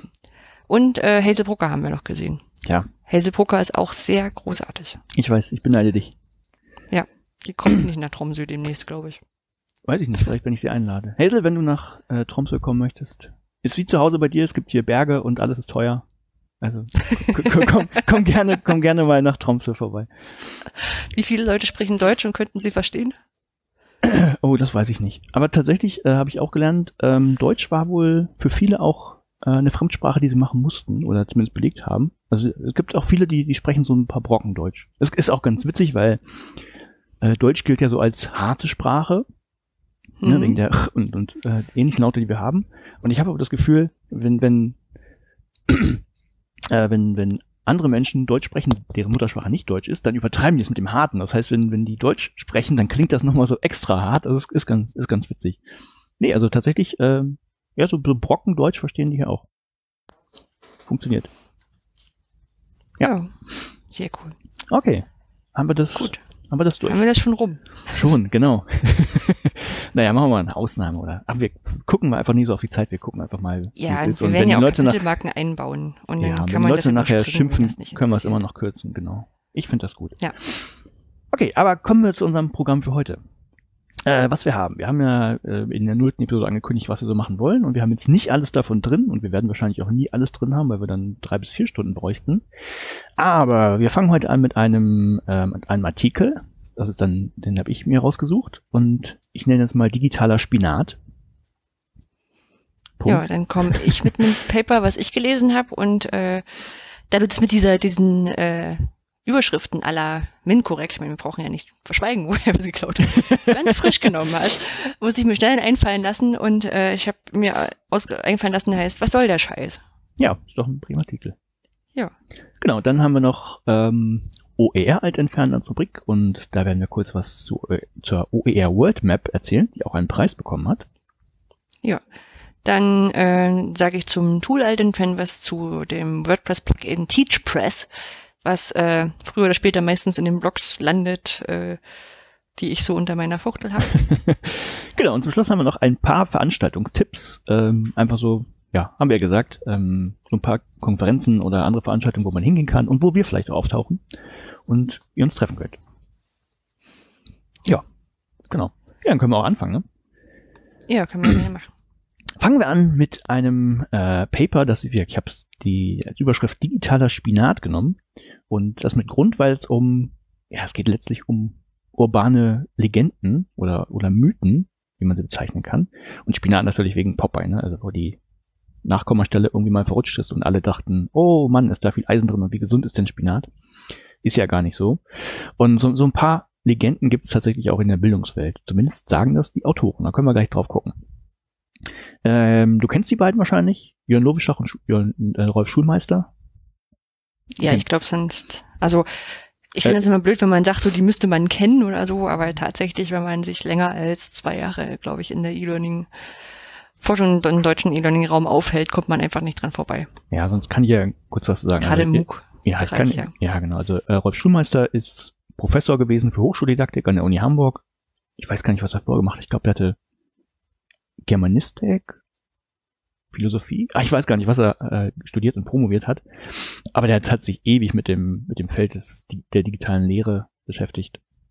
Genau, das war der eine Autor und der andere Autor war Jörn Lobischach. Der ist vielleicht tatsächlich bekannter aus äh, Film, Funk und Fernsehen, hätte ich fast gesagt. Eher YouTube, Podcasts und im Internet. Ähm, der arbeitet als Professor an der FH Bielefeld, war vorher stellvertretender Chefredakteur bei der CT und ähm, achso, was er, was er macht, Professor für Mathematik und Informatik. Also bekannt, weil er, weil er viele Videos auf YouTube hat und MOOCs gemacht hat und auch äh, viele Vorträge hält. Ja, und die beiden haben ein äh, Paper verfasst mit dem Titel Mythen der Digitalisierung mit Blick auf Studium und Lernen. Äh, so, so mittelgriffig, aber immer noch verständlich. Und äh, das ist erschienen am oder online erschienen am 7.12.2017, also, also frei verfügbar unter einer Lizenz namens CC by NCND. Ja, und ähm, da habe ich reingeguckt und so der, der Grundtenor ist eigentlich, oder der Ausgangspunkt, der war, glaube ich, dass ähm, es sowas wie Anti-Spitzer gibt. Also wer Manfred Spitzer kennt, das ist der, der immer auf die Kacke haut und sagt, digitale Medien führen nur zur Verdummung und dass die Leute fett werden und gar nichts mehr lernen. Und es gibt natürlich auch Leute, die, die sind andersrum drauf. Muster, Muster Hassfigur oder ähm, Beispiel ist dann immer Jörg Dreger, der, der Vorstandsvorsitzende. Ist er Vorstandsvorsitzende oder so ein Vorstand? Ich, ach, ich mache ihn jetzt zum Vorstands Häuptling. Häuptling. Ich mache ihn zum Häuptling der Bertelsmann Stiftung. Ähm, also der geht, schlägt quasi in die andere und sagt, äh, mit digitalen Medien wird alles automatisch besser. Und ich glaube, das war so der Ausgangspunkt, warum sie gesagt haben, mh, hm, da gucken wir mal genauer drauf. Und sie haben jetzt keine eigenen Studien äh, dazu angefertigt oder beziehungsweise greifen nur auf das zurück, was sie mal früher gemacht haben, sondern haben sich viele andere Sachen angeguckt und so quasi so ein, ja, es ist auch keine Metastudie, aber so, so eine Zusammenstellung gemacht, ähm, ja, zu Thesen und was man vielleicht dazu sagen könnte. Genau, und dazu sind vier Stück in, an der Zahl und wir können mal mit der ersten anfangen. Die, äh, sie haben so mal in Fragenformen gemacht und die erste Frage war, lernen heutige Studierende digital? Also gerade weil Jörg Dräger, den ich gerade schon genannt hatte, und auch andere immer von diesen Digital Natives sprechen und sie sagen, die heutigen Studierenden, die machen ja alles digital und sind so und so und so. Und da haben sie mal ein bisschen drauf geguckt und auch nicht in, in der Tiefe, sondern ähm, so exemplarisch an, an zwei Sachen haben sie es festgemacht. Und das eine war die Kollaboration und das andere die Mediennutzung. Und zur Kollaboration, es gibt eben auch von Jörg Träger diesen irgendwo äh, einen Artikel, wo er gesagt hat, naja, die Studierenden heute, die sind ja ähm, Gruppenmenschen, die wollen alles im Team machen und die lernen überhaupt nicht mehr alleine. Also müssen wir auch mit digitalen Medien dafür sorgen, äh, dass sie das alles zusammen machen können. So, und da haben wir mal drauf geguckt, äh, wie sieht das denn aus mit Studierenden? Wie viel Gruppenarbeit machen die denn? Oder wie teamfähig sind sie denn? Und da haben sie zurückgegriffen auf die Zeitlaststudie, die unter anderem Rolf Schulmeister auch mal durchgeführt hat, 2011. Das war eine groß angelegte Studie, über diverse Universitäten und diverse Fächer und auch über einen längeren Zeitraum, in der Studierende wirklich jeden Tag sowas wie ein Tagebuch geführt haben und aufgenommen haben, ähm, was sie gemacht haben fürs Studium, wo sie vielleicht gejobbt haben, also wirklich ihren ganzen Tag erfasst haben und auch Zeiten dran gesetzt haben.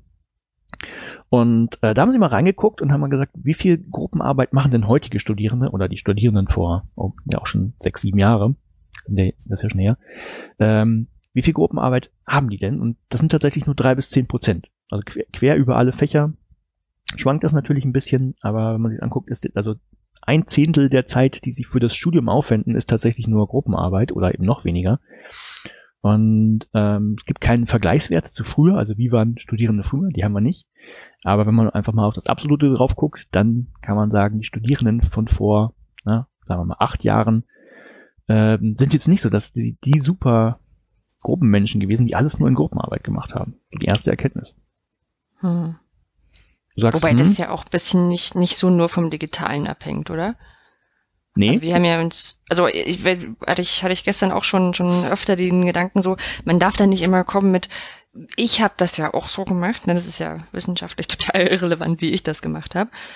Ähm, aber zum Teil muss ich auch sagen, ähm, wir in meiner Studiengruppe haben uns ja auch ganz viel getroffen, ohne dass ich jetzt sage, dass wir jetzt viele digitale Hilfsmittel schon hatten. Klar hatten wir, es gab sogar schon Wikipedia, als ich studiert habe und so, aber ähm, allein das Treffen zum Miteinander rechnen, das war ja dann trotzdem schon drin und vielleicht noch, noch wichtiger als heute, weiß ich nicht. Aber ja, ja, ist bisschen, bisschen kompliziert. Aber man kann das ja mal betrachten. Genau, ich weiß nicht, wie, wie viel Prozent viel eure Zusammenrechnerei ausgemacht hat. Hm. Ja, und wie viele Prozent vielleicht einfach auch so schon davon weg sind, dass man ja in, in einer Vorlesung sitzt. Ja klar, das und ist, ist eine Vorlesung das alles, kollaborativ, ist, nur weil man zusammensitzt. Nee, das haben sie glaube ich nicht gemacht. Nee. Das haben sie glaube ich. Nee. Ähm, mhm. Na gut, kann man, kann man erstmal so festhalten. Es ging auch gar nicht so um das Digitale, ja. sondern es war nur diese, diese Aussage, die heutigen Studierenden, also was man ja auch manchmal so als Generation Y, stimmt das überhaupt noch? Äh, wann war das? 80 geboren. Die sind, glaube ich, auch sogar schon raus. Wir haben schon die nächsten wieder. Aber den hat man eben nachgesagt, dass sie so Teammenschen wären. Und zumindest, wenn man sich die Zahlen anguckt, stimmt das nicht. Oder müsste man zumindest mal genauer drauf gucken. Ja, das Einzige, was ich überlege gerade, wenn die, wenn die in der Vorlesung WhatsApp so hin und her schreiben. Ist das dann auch kollaborativ? Ja, ja, ja. Ja, ja nee, nee, ist richtig, ist, nee, ist richtig. Aber ich, ob ja. das alles erfasst wurde, weiß ich nicht. Und vielleicht mhm. ist es mhm. ja auch, das ist ja auch schon, die Zeitlassstudie ist ja auch schon weit wieder zehn Jahre alt, ist ja unglaublich, wie schnell das geht. Vielleicht ist ja, es ja heute schon wieder ein bisschen anders. Ja, und ich muss auch ehrlich sagen, es ist halt immer so dieses, ähm, wir kommen ja so beide aus dem MINT-Bereich, ja. ja. Das, da ist so, so Zahlen erfassen, Daten erfassen immer viel einfacher als in diesen äh, bildungswissenschaftlichen, sozialwissenschaftlichen, geisteswissenschaftlichen Bereich. Ja. Also als, als Mittler glaube ich, dass man mit genug Daten das rausbekommt alles. Aber die Datenerfassung ist halt total schwer in diesem in geisteswissenschaftlichen Bereich. Also weil eben genau diese Fragen kommen. Na, haben die denn das noch gemacht und wie viel war das früher? Und ist das überhaupt eine relevante Zahl? Wo sind wir da? Ne? Also mhm. nee, stimmt. ist schon, merkt man an, an, an so einer einfachen Sache eigentlich ganz gut. Ja. Genau. Mhm. Gut, das war auch noch der eine Punkt. Dann haben sie sich noch angeguckt, wie ist es denn mit der Mediennutzung? Also wenn man so diesen ähm, Mythen glaubt, dann würden Stud äh, Studierende heutzutage ja wirklich alles nur noch digital machen und ähm, auch da haben sie ein bisschen reingeguckt, oder beziehungsweise in, in eine Folgestudie reingeguckt, die Malte Persike und Julius Friedrich gemacht haben. Ähm, und das ist jetzt auch nicht so haltbar. Also was tatsächlich feststellbar ist, dass, ähm, ich nenne sie jetzt, es ist unglaublich, ich nenne sie jetzt jüngere Menschen, jünger als ich, dass sie heute äh, viel medienaffiner sind, also viel einfacher oder viel mehr mit, mit, mit den digitalen Medien umgehen, als, als wir das oder ich das damals gemacht habe und auch viel vielfältiger, also ne, ob das WhatsApp ist oder Snapchat. Ähm, das nutzen die alles, aber tatsächlich eher im Privaten. Das heißt, wenn, wenn man sich das fürs Studium anguckt, dann dominieren eher so traditionelle Sachen wie, zum Beispiel eine E-Mail. Das ist das eine.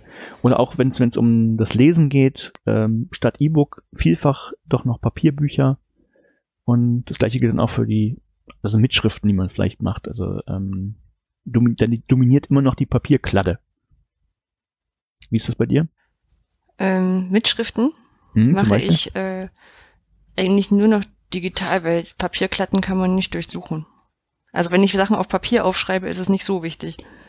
Ich muss jetzt auch ehrlich sagen, ich habe jetzt vor mir auch parallel ein Block Papier und einen Bleistift und so, da male ich viele Sachen drauf. Also das ist eher so, so nebenbei auch äh, die Hand beschäftigen und Kästchen ausmalen. Aber es ist schon, schon auch so, wenn ich zwischendurch ein Stichwort habe, schreibe ich mir das kurz mit der Hand auf. Aber es ist halt nichts, was ich irgendwann mal lernen muss und es ist nichts, was ich irgendwann mal wieder brauche. Nee, es ist ja auch die Frage, ob, ob ähm, ah, müsste ich jetzt nochmal reingucken. Ich glaube, da stand was zu drin. Also ich glaube nicht, dass die, die Kladde ist nicht das Endprodukt. Also es wird dann schon mal nochmal ins Digital übertragen, wo man sich ja fragen könnte, ist das nicht ein Schritt zu viel?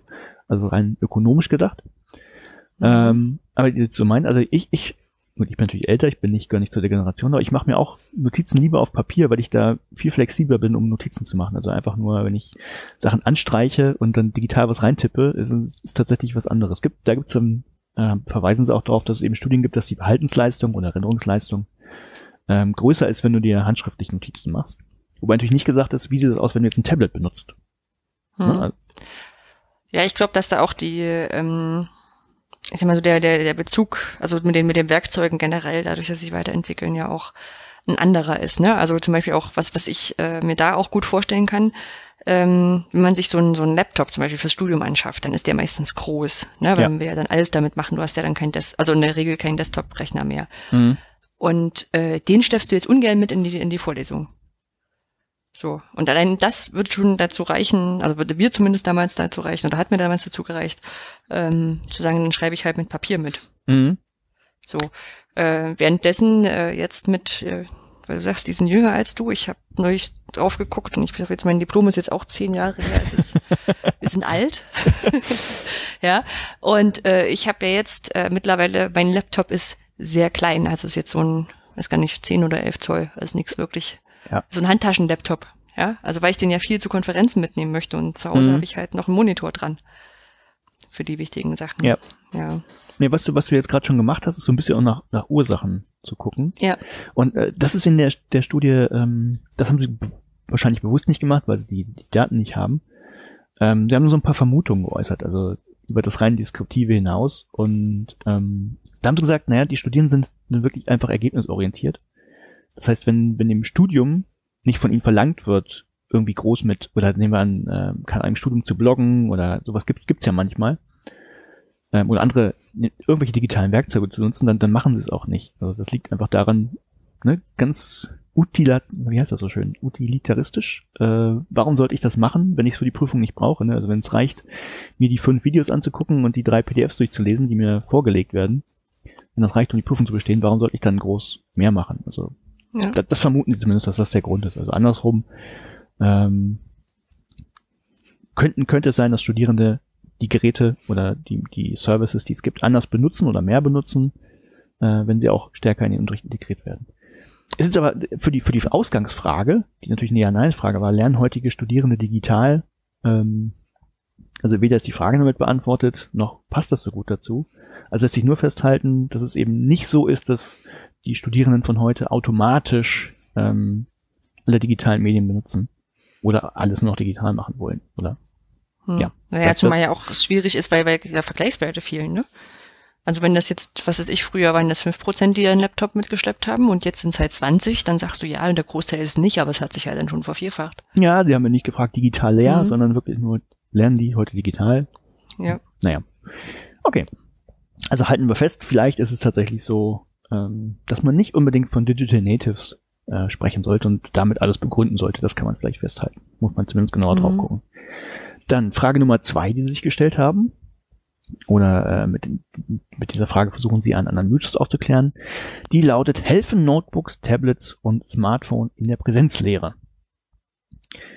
Ähm, ja, was haben Sie da gemacht? Da haben Sie erstmal Quellenarbeit geleistet. Das heißt, Sie haben sich diverse Studien ähm, durchgeguckt und äh, herausgefunden oder zusammengestellt, dass die Leistung von Studierenden schlechter ist, wenn die nebenbei privat irgendwie E-Mails lesen oder im Web surfen was erstmal, finde ich, eine triviale Aussage ist.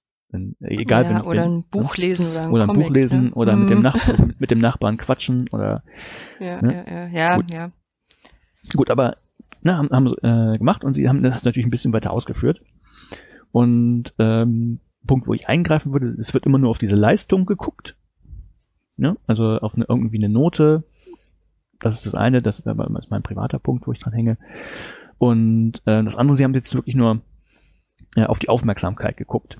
Aber das haben sie, ähm, da haben sie wirklich ein bisschen gegraben und sie haben eine andere Studie genommen und in der Studie wurde geprüft, was passiert denn, wenn ich ein Smartphone zur Verfügung habe und das äh, einfach nur im Raum habe, ohne es zu nutzen. Ne, also äh, ändert das irgendwas, hat das irgendwelche Auswirkungen auf meine Aufmerksamkeit? Und das haben sie so gemacht, dass sie Leute eingeladen haben, einfach zu einem, äh, das war ein Aufmerksamkeitstest letztlich. Das heißt, die Leute sollten äh, Aufgaben bearbeiten, also mathematische Sachen, wo sie ähm, Rechenaufgaben lösen sollten und sich parallel Buchstabenkombinationen merken sollten. Und das, das sollten alle machen und dann haben sie die, die Teilnehmer in drei Gruppen eingeteilt. Die erste Gruppe, die durfte das Smartphone mit in den Raum nehmen und sollte das aber mit dem Display nach unten auf den Tisch legen. Gruppe 1. Gruppe 2 durfte das Smartphone auch mit in den Raum nehmen, musste es aber in der Tasche lassen. Und Gruppe Nummer 3 äh, sollte das Smartphone einfach außerhalb des Raums lassen, die durften das nicht mit reinnehmen. Also sie wussten jetzt nicht genau, worum das ging in, in, der, in der Studie. Das ist ja wichtig. So, die haben dann halt diese Aufgaben gelöst und haben, es wurde festgestellt, dass die Leute, die das Smartphone außerhalb des Raumes lassen, signifikant besser abgeschnitten haben bei diesen äh, Aufmerksamkeitstests oder bei diesen ähm, ja, Tests, die sie bearbeiten sollten. Und das hat die Leute dazu veranlasst, nachzudenken und sagen, hm, ist ja interessant. Machen wir doch mal eine Folgestudie. Ne, dann ähm, oder sehr gut, wir haben erstmal gemutmaßt, woran liegt das? Also, Mutmaßung war natürlich, okay, die Leute denken irgendwie an das Smartphone, ne, es könnte ja irgendwie eine, eine, Mail reinkommen, will ich da jetzt nachgucken, will ich vielleicht was schreiben. So, das war so die Hypothese, die sie dann entwickelt haben, dass es einfach daran liegt. Und ähm, dann haben sie noch eine Folgestudie gemacht, gerade aus diesem Punkt, ne, es könnte ja eine Mail reinkommen und muss ich jetzt nachgucken und haben gesagt, okay, wir nehmen denselben Versuchsaufbau und machen nochmal nochmal extra Gruppen, nämlich jeweils äh, mit ausgeschaltetem Smartphone. Das heißt, das Smartphone Gruppe 1, äh, ne, Smartphone mit dem Raum, aber mit dem Display da unten auf dem Tisch, einmal eingeschaltet, eine andere Gruppe ausgeschaltet. Das heißt, da, da kann nicht mal äh, eine Nachricht reinkommen, die Leute wissen das ja eigentlich. Und das hat aber erstmal an dem Ergebnis überhaupt nichts geändert. Das heißt, die Leute waren irgendwie noch genauso abgelenkt. Das heißt, was sie dann weiter gemutmaßt haben, okay, es ist tatsächlich so, auch wenn die Leute wissen, äh, es kann jetzt keine Nachricht reinkommen, dann denken sie trotzdem, weil das Smartphone da ist, darüber nach und sind, sind abgelenkt. Und mhm. ähm, der nochmal, nochmal so für für für die Außen oder für die jetzt die, die gestern nicht dabei sind, also alle außer uns dreien. Äh, das war auch eine ausreichend große Zahl, dass dass das verallgemeinerbar ist, ne? Also von den von den Teilnehmern. Da bin ich gar nicht so der Spezialist. Also bei der ersten, äh, bei dem ersten mhm. Experiment waren es 520 Leute, die in, jeweils randomisiert in drei Gruppen aufgeteilt wurden. Also sagen wir, mhm. 100 150, 160, 170, kann gar nicht Kopf rechnen. Äh, so in der Größenordnung pro Gruppe. Und ähm, bei der, dem zweiten Experiment waren es weniger, da waren es 275, die dann, ähm, also waren 3x2 Matrix, also durch 6, äh, keine Ahnung, wie viele Leute das dann nachher noch sind. Also nicht ganz so viele. Weiß nicht, ob das reicht, keine Ahnung. Das ist so die Größenordnung. Mhm. Und ähm, was sie dann aber auch noch gemacht haben, nachdem sie eben festgestellt haben, okay, auch Smartphone an, aus ändert nichts an dem Ergebnis. Das waren extra Befragungen. Da haben sie Leute befragt. Ähm, es gibt ja immer so, so ein paar äh, Fragebögen, wie man herausbekommen kann, ob man letztlich abhängig ist vom Smartphone oder ob man, also was von eine Beziehung man zu seinem Smartphone hat. Und tatsächlich ähm, ist der Ablenkungseffekt nur dann da, wenn man, sagen wir mal, eine enge Verbindung zu seinem Smartphone hat. Ne? Ähm, dann kannst also Apple-Nutzer und Android-Nutzer unterschieden. oh, das wäre mal eine schöne, das ist voll eine Folgestudie.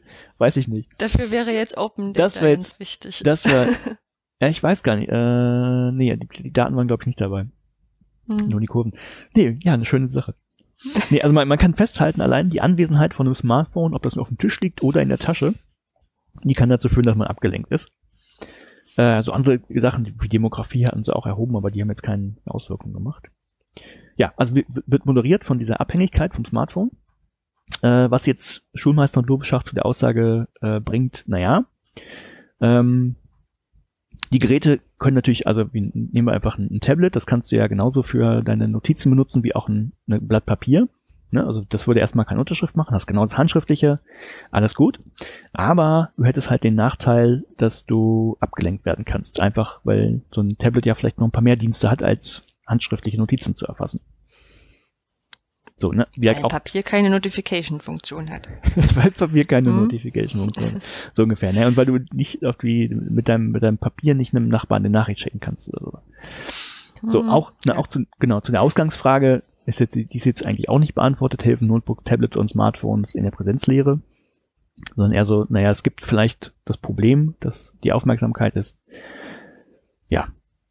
Ne, also ist immer die Frage, wie man es einsetzt. Das haben sie natürlich auch nicht gemacht. Ähm, ja, vor allem, weil sie ja den aktiven Nachwe äh, Einsatz quasi gar nicht hinterfragt haben. Also wo, genau. der, wo der Lehrende quasi das aktiv einbindet und, und schaut. Ganz genau. Was okay. aber auch natürlich, was, was natürlich auch eine gute Sache ist, jetzt zu sagen, das umzudrehen, sagen, ja, ihr müsst halt auch schauen, dass es irgendwie sinnvoll eingesetzt wird. Denkt drüber nach. Oder, ja, ich weiß, das ist, das ist ja. letztlich, das ist ja letztlich der Grund her. Sind ja, ähm, hm. also in, in der ganzen Studie kommt nicht drin vor, oh, das ist alles schlecht, ne? Oder man braucht es nicht, sondern, also das ist so, das, das kann man immer rauslesen. Also ne, man muss schon drüber nachdenken. Das ist, das, das wollen sie ja, dass es eben nicht nur heißt, pauschal, digital ist alle, wird alles besser. Ne? Okay, dann Ähm, Frage Nummer drei, die sie hatten, war, helfen Vorlesungsaufzeichnungen und Blended Learning? Ähm, auch eine spannende Sache, weil ja in den, also in vielen Hochschulen, ich glaube überall, wo ich jetzt durchgekommen bin, oder auch was ich kennengelernt habe, da, war das Thema Vorlesungsaufzeichnungen irgendwie eine ganz große Nummer. Und äh, sie haben mal gefragt, bringt das denn überhaupt was? Ja, also weil es ja überall gemacht wird, oder könnt ihr fragen, wie ökonomisch ist das denn? Und Ausgangspunkt ist ja nicht nur, dass das Lehrende gesagt haben, oh, wir wollen das. Das ist ja eher so, man muss sich ja ein bisschen eher davon überzeugen, weil Lehrende ja auch scheue Wesen sind und vielleicht nicht so gern aufgezeichnet werden, weil vielleicht ja mal Sachen nicht so ganz richtig sagen und dann ist das aber für ewig irgendwo aufgenommen. Äh, aber Studierende wünschen sich das ja immer häufiger. Und darum wird das häufig gemacht. Und äh, da haben sich die beiden mal angeguckt, äh, bringt das denn überhaupt was? Beziehungsweise sie haben, haben eine Studie herangezogen, die jemand gemacht hat, äh, Brooks et al. 2014. Äh, nicht frei verfügbar, aber äh, man kennt ja diverse Kanäle, wie man an sowas rankommt. Ja. Genau, manchmal hat man es ja noch im, im Schrank liegen oder so. Ja, hast ja. ja. Ich hab also es gibt ja eine, eine es, genau, es, es, gibt eine, es gibt eine Sache, die man nicht tun sollte. Nicht niemals. Weil es illegal ganzen, ist. Ja, da, da waren wir auch gerne vor. Also, ja. Es gibt eine Seite, die heißt äh, sci-hub.dk. Die, die ändert sich auch ständig. Deshalb ist das so, muss man wirklich aufpassen, weil man das nie genau weiß. Äh, bitte nicht aus Versehen da draufklicken. Da kann es passieren, dass ihr Paper kriegt, die eigentlich gar nicht frei verfügbar sind. Also ja. Und man hat auch, ich meine, es so, so die, die Piraterie ist ja immer ein großes Problem. Man sieht jetzt, die, die Filmindustrie und die Musikindustrie sind total eingegangen. Ja. Weil es äh, da Piraterie geht. Und das dürfen wir natürlich den Wissenschaftsverlagen nicht auch antun. Nein, nein, Elsevier und Springer sollen bitte weiterhin Profite einfahren. Ähm, ja, also die, in dieser Studie ähm, da wurde, also gut, das muss man den Rahmen wieder angucken, ne? also das ist natürlich immer ein bisschen begrenzt. Ich meine, es war eine Chemieveranstaltung in den USA, oder zumindest im englischsprachigen Raum. Und ähm, da gab es auch Videoaufzeichnungen und ähm, da, da haben sie sich mal angeschaut, was passiert denn, oder wie, wie, wie wird das denn genutzt von den Studierenden? Und dazu haben sie eine Clusteranalyse gemacht. Und äh, da, da kamen letztlich fünf Gruppen raus, die man identifizieren konnte. Das lag ähm, auch daran äh, in der Form, wie die Prüfungen gestaltet waren. Das hatte, hatte einen Einfluss, weil es in diesem Kurs zwei Prüfungen gab, einmal zur Hälfte des Semesters und einmal am Ende. Und ja, dann kamen fünf Gruppen raus und Gruppe, Gruppe 1 haben sie High Activity getauft. Das waren diejenigen, die wirklich regelmäßig auch die äh, Vorlesungsaufzeichnungen sich angeschaut haben. Ähm, dann gab es das Gegenstück, das war Minimal Activity, die haben im Prinzip gar nicht reingeguckt. Und dann gab es drei Gruppen dazwischen. Und das hängt jetzt mit den Prüfungen eben zusammen. Das, äh, eine, das haben sie Just in Time getauft. Das waren diejenigen, die über das Semester im Prinzip nichts gemacht haben, aber dann kurz vor den Prüfungen dann doch sich die ganzen Videos angeschaut haben. Ähm, und das war nochmal, dann gab es noch zwei Gruppen, die waren ähnlich und die eine Gruppe von denen, die hat sich das nur vor der ersten Prüfung angeschaut. Kann man jetzt mutmaßen, woran das lag. Vielleicht sind sie durchgefallen. Oder vielleicht haben, haben sie auch festgestellt, äh, andersrum, nee, ich brauche die Videos gar nicht. Ich bestehe die Klausur auch so. Und die letzte Gruppe, das waren die, die sich das vor der ersten Klausur nicht angeschaut haben, aber vor der zweiten. Äh, vielleicht genau andersrum sind wir festgestellt. Weil den ersten, in der ersten weil vielleicht ja vielleicht ja. genau ähm, gut woran auch immer das lag. Nee, und da haben sie festgestellt, äh, dass man mit zwei dieser Gruppen schon 87 Prozent äh, erklären kann oder äh, äh, abdeckt. Und das war zum einen die minimale Aktivität, also die Leute, die sich die gar nicht angeguckt haben, das waren 44 bis 45 Prozent. Also der größte Teil. Und die zweite Gruppe waren die, die sich das wirklich dann vor den Klausuren reingeprügelt haben, dieses Just in Time. Und mit diesen beiden Gruppen zusammen kommt man schon auf 87 Prozent. Ähm, also kann man sagen, ja, Studierende wünschen sich diese Vorlesungsaufzeichnungen. Ist ja auch verständlich, wenn man sagt, naja, vielleicht verpasse ich ja eine Veranstaltung und kann mir das dann direkt hinter, ne, ich sag jetzt direkt hinterher angucken, das nacharbeiten und vielleicht kann ich sogar ähm, die Vorlesung hinterher nochmal nachbearbeiten und mir die wichtigen Sachen nochmal angucken.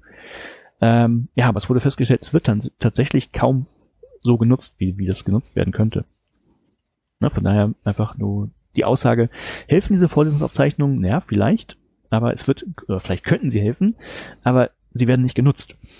Da wäre dann eher so eine ökonomische Frage, lohnt sich das Ganze denn überhaupt? Hm. Also die Frage ist durchaus berechtigt, muss ich sagen. Ja. Also weil so Vorlesungsaufzeichnung ist ja halt nicht nur Kamera draufhalten, sondern also die meisten Räume sind halt nicht so ausgestattet, dass es äh, wirklich nur Kamera auf draufhalten ist.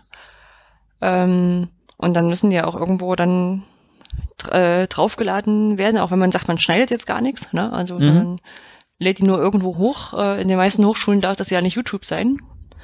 Und äh, dann fängt man wieder an. Dann setzt man einen eigenen Videoserver auf. Der muss, äh, naja, ich sag mal, den, den, den Leistungsanforderungen entsprechen. Der sollte auf dem Smartphone sichtbar sein, weil was bringt's mir denn, wenn ich jetzt meinetwegen jetzt eine Woche Praktikum irgendwo anders habe und verpasst deswegen die Vorlesung, mhm. bin unterwegs und kann das aber auf meinem Smartphone, Tablet nicht angucken. Wenn ich dann trotzdem Laptop rausholen muss, ist ja schon wieder eine kompliziertere Sache. Ja. Ne, so, und dann, dann muss man sich um diese ganzen Sachen kümmern. Ich sag mal so, in einer großen Hochschule wird das ein Team von zwei bis drei Leuten be be beanspruchen. Inklusive Server und allem. Und ja, na klar, ein Systemadministrator, der mal drauf guckt, klar. Ja, und ich sag mal, dass so 90 Minuten Videos nicht geil sind, das, das wissen wir ja auch von, von unseren Online-Kursen, ne? Dass wir so immer bei fünf Minuten Pi mal Daumen, dann sagen wir schon, wird zu lang und bitte bau noch drei, äh, drei Fragen dazwischen und mach mal das noch. Ja, genau, ähm, das, das ist das eine und dann, dann geht's ja noch weiter. Also wenn es um Verschwendung geht, also da werden ja die Vorlesungsaufzeichnungen gemacht und im nächsten Semester wird das gleiche nochmal gemacht. Also nehmen wir irgendeine Einstiegsveranstaltung, weiß nicht, lineare Algebra 1. Und das machst ja. du ein Jahr und im nächsten, das, da ändert sich nicht wirklich viel bei den Einführungssachen. Und auch an der, an, weiß nicht, an Aussagenlogik ändert sich jetzt nicht so viel. Äh, und das machst du das nächste Jahr nochmal und nochmal. Das wird immer wieder aufgenommen. Also das ist schon. Mhm. Ja. Das, das, äh, das Interessante war, ich hatte jetzt ähm, in der letzten Zeit hatte ich die Masterarbeit von einer Kollegin äh, durchgeschaut und sie hat auch sowas geschrieben von wegen äh, Lehrvideos veröffentlichen dürfen nicht so lang sein, weil Vorlesungsaufzeichnungen auch schwierig sind. Ähm, und es war schwer, ein Paper zu finden, mit dem quasi belegt wird, also oder generell mal untersucht wird, wie müssen denn Vorlesungsauszeichnungen aussehen. Mhm. Ja? Sondern das war immer nur so, wie kann man die nutzen, was, äh, wie kann man die durchführen. Also es waren immer so Best-Practice-Geschichten. Aber ich muss sagen, da war ich auch ein bisschen enttäuscht von den, ähm, wer auch immer dafür zuständig ist. Ich muss jetzt echt immer sagen, so, so, so wie, wie mir immer gesagt wird, ich bin dann, ich bin Informatiker, ich bin ja Systemadmin äh, oder, oder Programmierer oder äh, keine Ahnung, Datenbankspezialist, was ich alles nicht bin, weil das, das so eine so eine große, so eine große Varianz drin ist im, im Bereich Informatik, äh, muss ich auch zugeben, dass ich in dem geisteswissenschaftlichen Bereich absolut keine Ahnung habe, wer dafür zuständig wäre. Ja. Also wessen Metier das wäre, ich sage jetzt einfach mal plump, äh, einer von denen, die da zuständig wären, die müssten sich doch das mal angucken. Ja. Ne? Also, also da gibt's ja auch so, so eine ganze Reihe an digitalkritischen Leuten. Also umso mehr müssten die sich doch damit beschäftigen und das widerlegen wollen. Ja. Also sollen sie es doch mal tun. Ja, ne, ne ist ja, wir Man braucht ja die Studien von beiden Seiten. Ja, genau. Hm. So, ähm, ja. so das, das Ganze ging aber noch ein bisschen weiter. Also das war jetzt nur letztlich das, das Ökonomische. Und äh, sie haben sich das noch ein bisschen anders angeguckt. Und zwar haben sie auch noch äh, festgestellt, naja, es gibt dummerweise auch noch eine Korrelation zwischen äh, Anwesenheit und Note als erstes. Das heißt, ähm, die, lässt sich wohl aus, aus dieser, ich glaube, was war die Zeitlaststudie, weiß ich nicht. Aber es lässt sich ähm, tatsächlich rauslesen, dass erhöhte Anwesenheit für, für die Note mehr bringt. Das heißt, wer häufiger, häufiger da sitzt, ähm, der schneidet besser ab. Das ist das eine. Ist aber eine Korrelation und keine Kausalität. Ist eine stimmt. Korrelation, genau. Liebe Hörerinnen und Hörer, wenn ihr euch, wenn ihr studiert und euch einfach nur in den Hörsaal setzt, wird dadurch eure Note nicht automatisch besser. genau. zuhören und mitdenken, ja. Genau. So, aber gut, ne? Ähm, also was man da nur feststellt, okay, offensichtlich ähm, reicht es oder ist das Video hinterher anschauen wäre schon mal was anderes, wenn man das so setzen würde. Jetzt könnte man ja sagen, na gut, das liegt ja daran, vielleicht sind die, die nicht anwesend sind, vielleicht haben die aber auch gar nicht die Vorlesungsaufzeichnung geguckt. Und dummerweise gibt es wohl noch eine zweite Korrelation äh, zwischen der Anwesenheitszeit und der Zeit, die für das Selbststudium aufgewendet wird.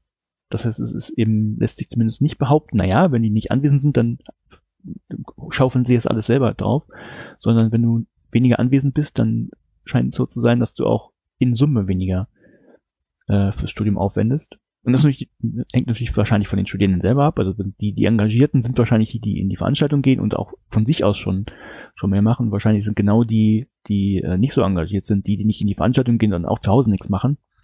Ne, bedingt sich vielleicht so ein bisschen. Also deshalb kann man nicht sagen, es bringt gar nichts. Oder ne, vielleicht würden die Engagierten sogar sagen, okay, ich bleib mehr zu Hause und mache mehr.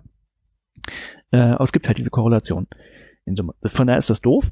Und äh, dann haben sie sich das weiter angeschaut. Da gibt's ja das Konzept des Flipped Classroom oder Inverted Classroom. Äh, wer das akademisch auseinanderhalten möchte, den, dem empfehlen wir Herrn Handke. Ja, äh, ja? dazu kurz, kurz reingeworfen. Äh, wir hatten in der, in der leider nicht geglückten Aufnahme gestern hatten wir das quasi nochmal live auseinandergenommen.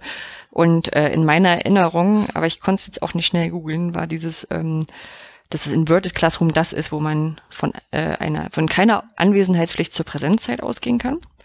Und Flip Classroom ist halt sowas, was in den Schulen stattfindet, weil da geht man davon aus, dass die Schüler auch wirklich da sind. Ähm, und äh, den Appell möchte ich aber einfach wiederholen, äh, wer sich da richtig gut auskennt und diesen Unterschied irgendwo weiß, wo der, wo der gut zu finden ist, äh, wäre gut, das mal in der Wikipedia zu vermerken, zumindest falls es einem wirklich wichtig ist. Ja. Also von daher, ich, ich kenne, wie gesagt, vor allem diese, diese permanente Unterscheidung von Jürgen Handke.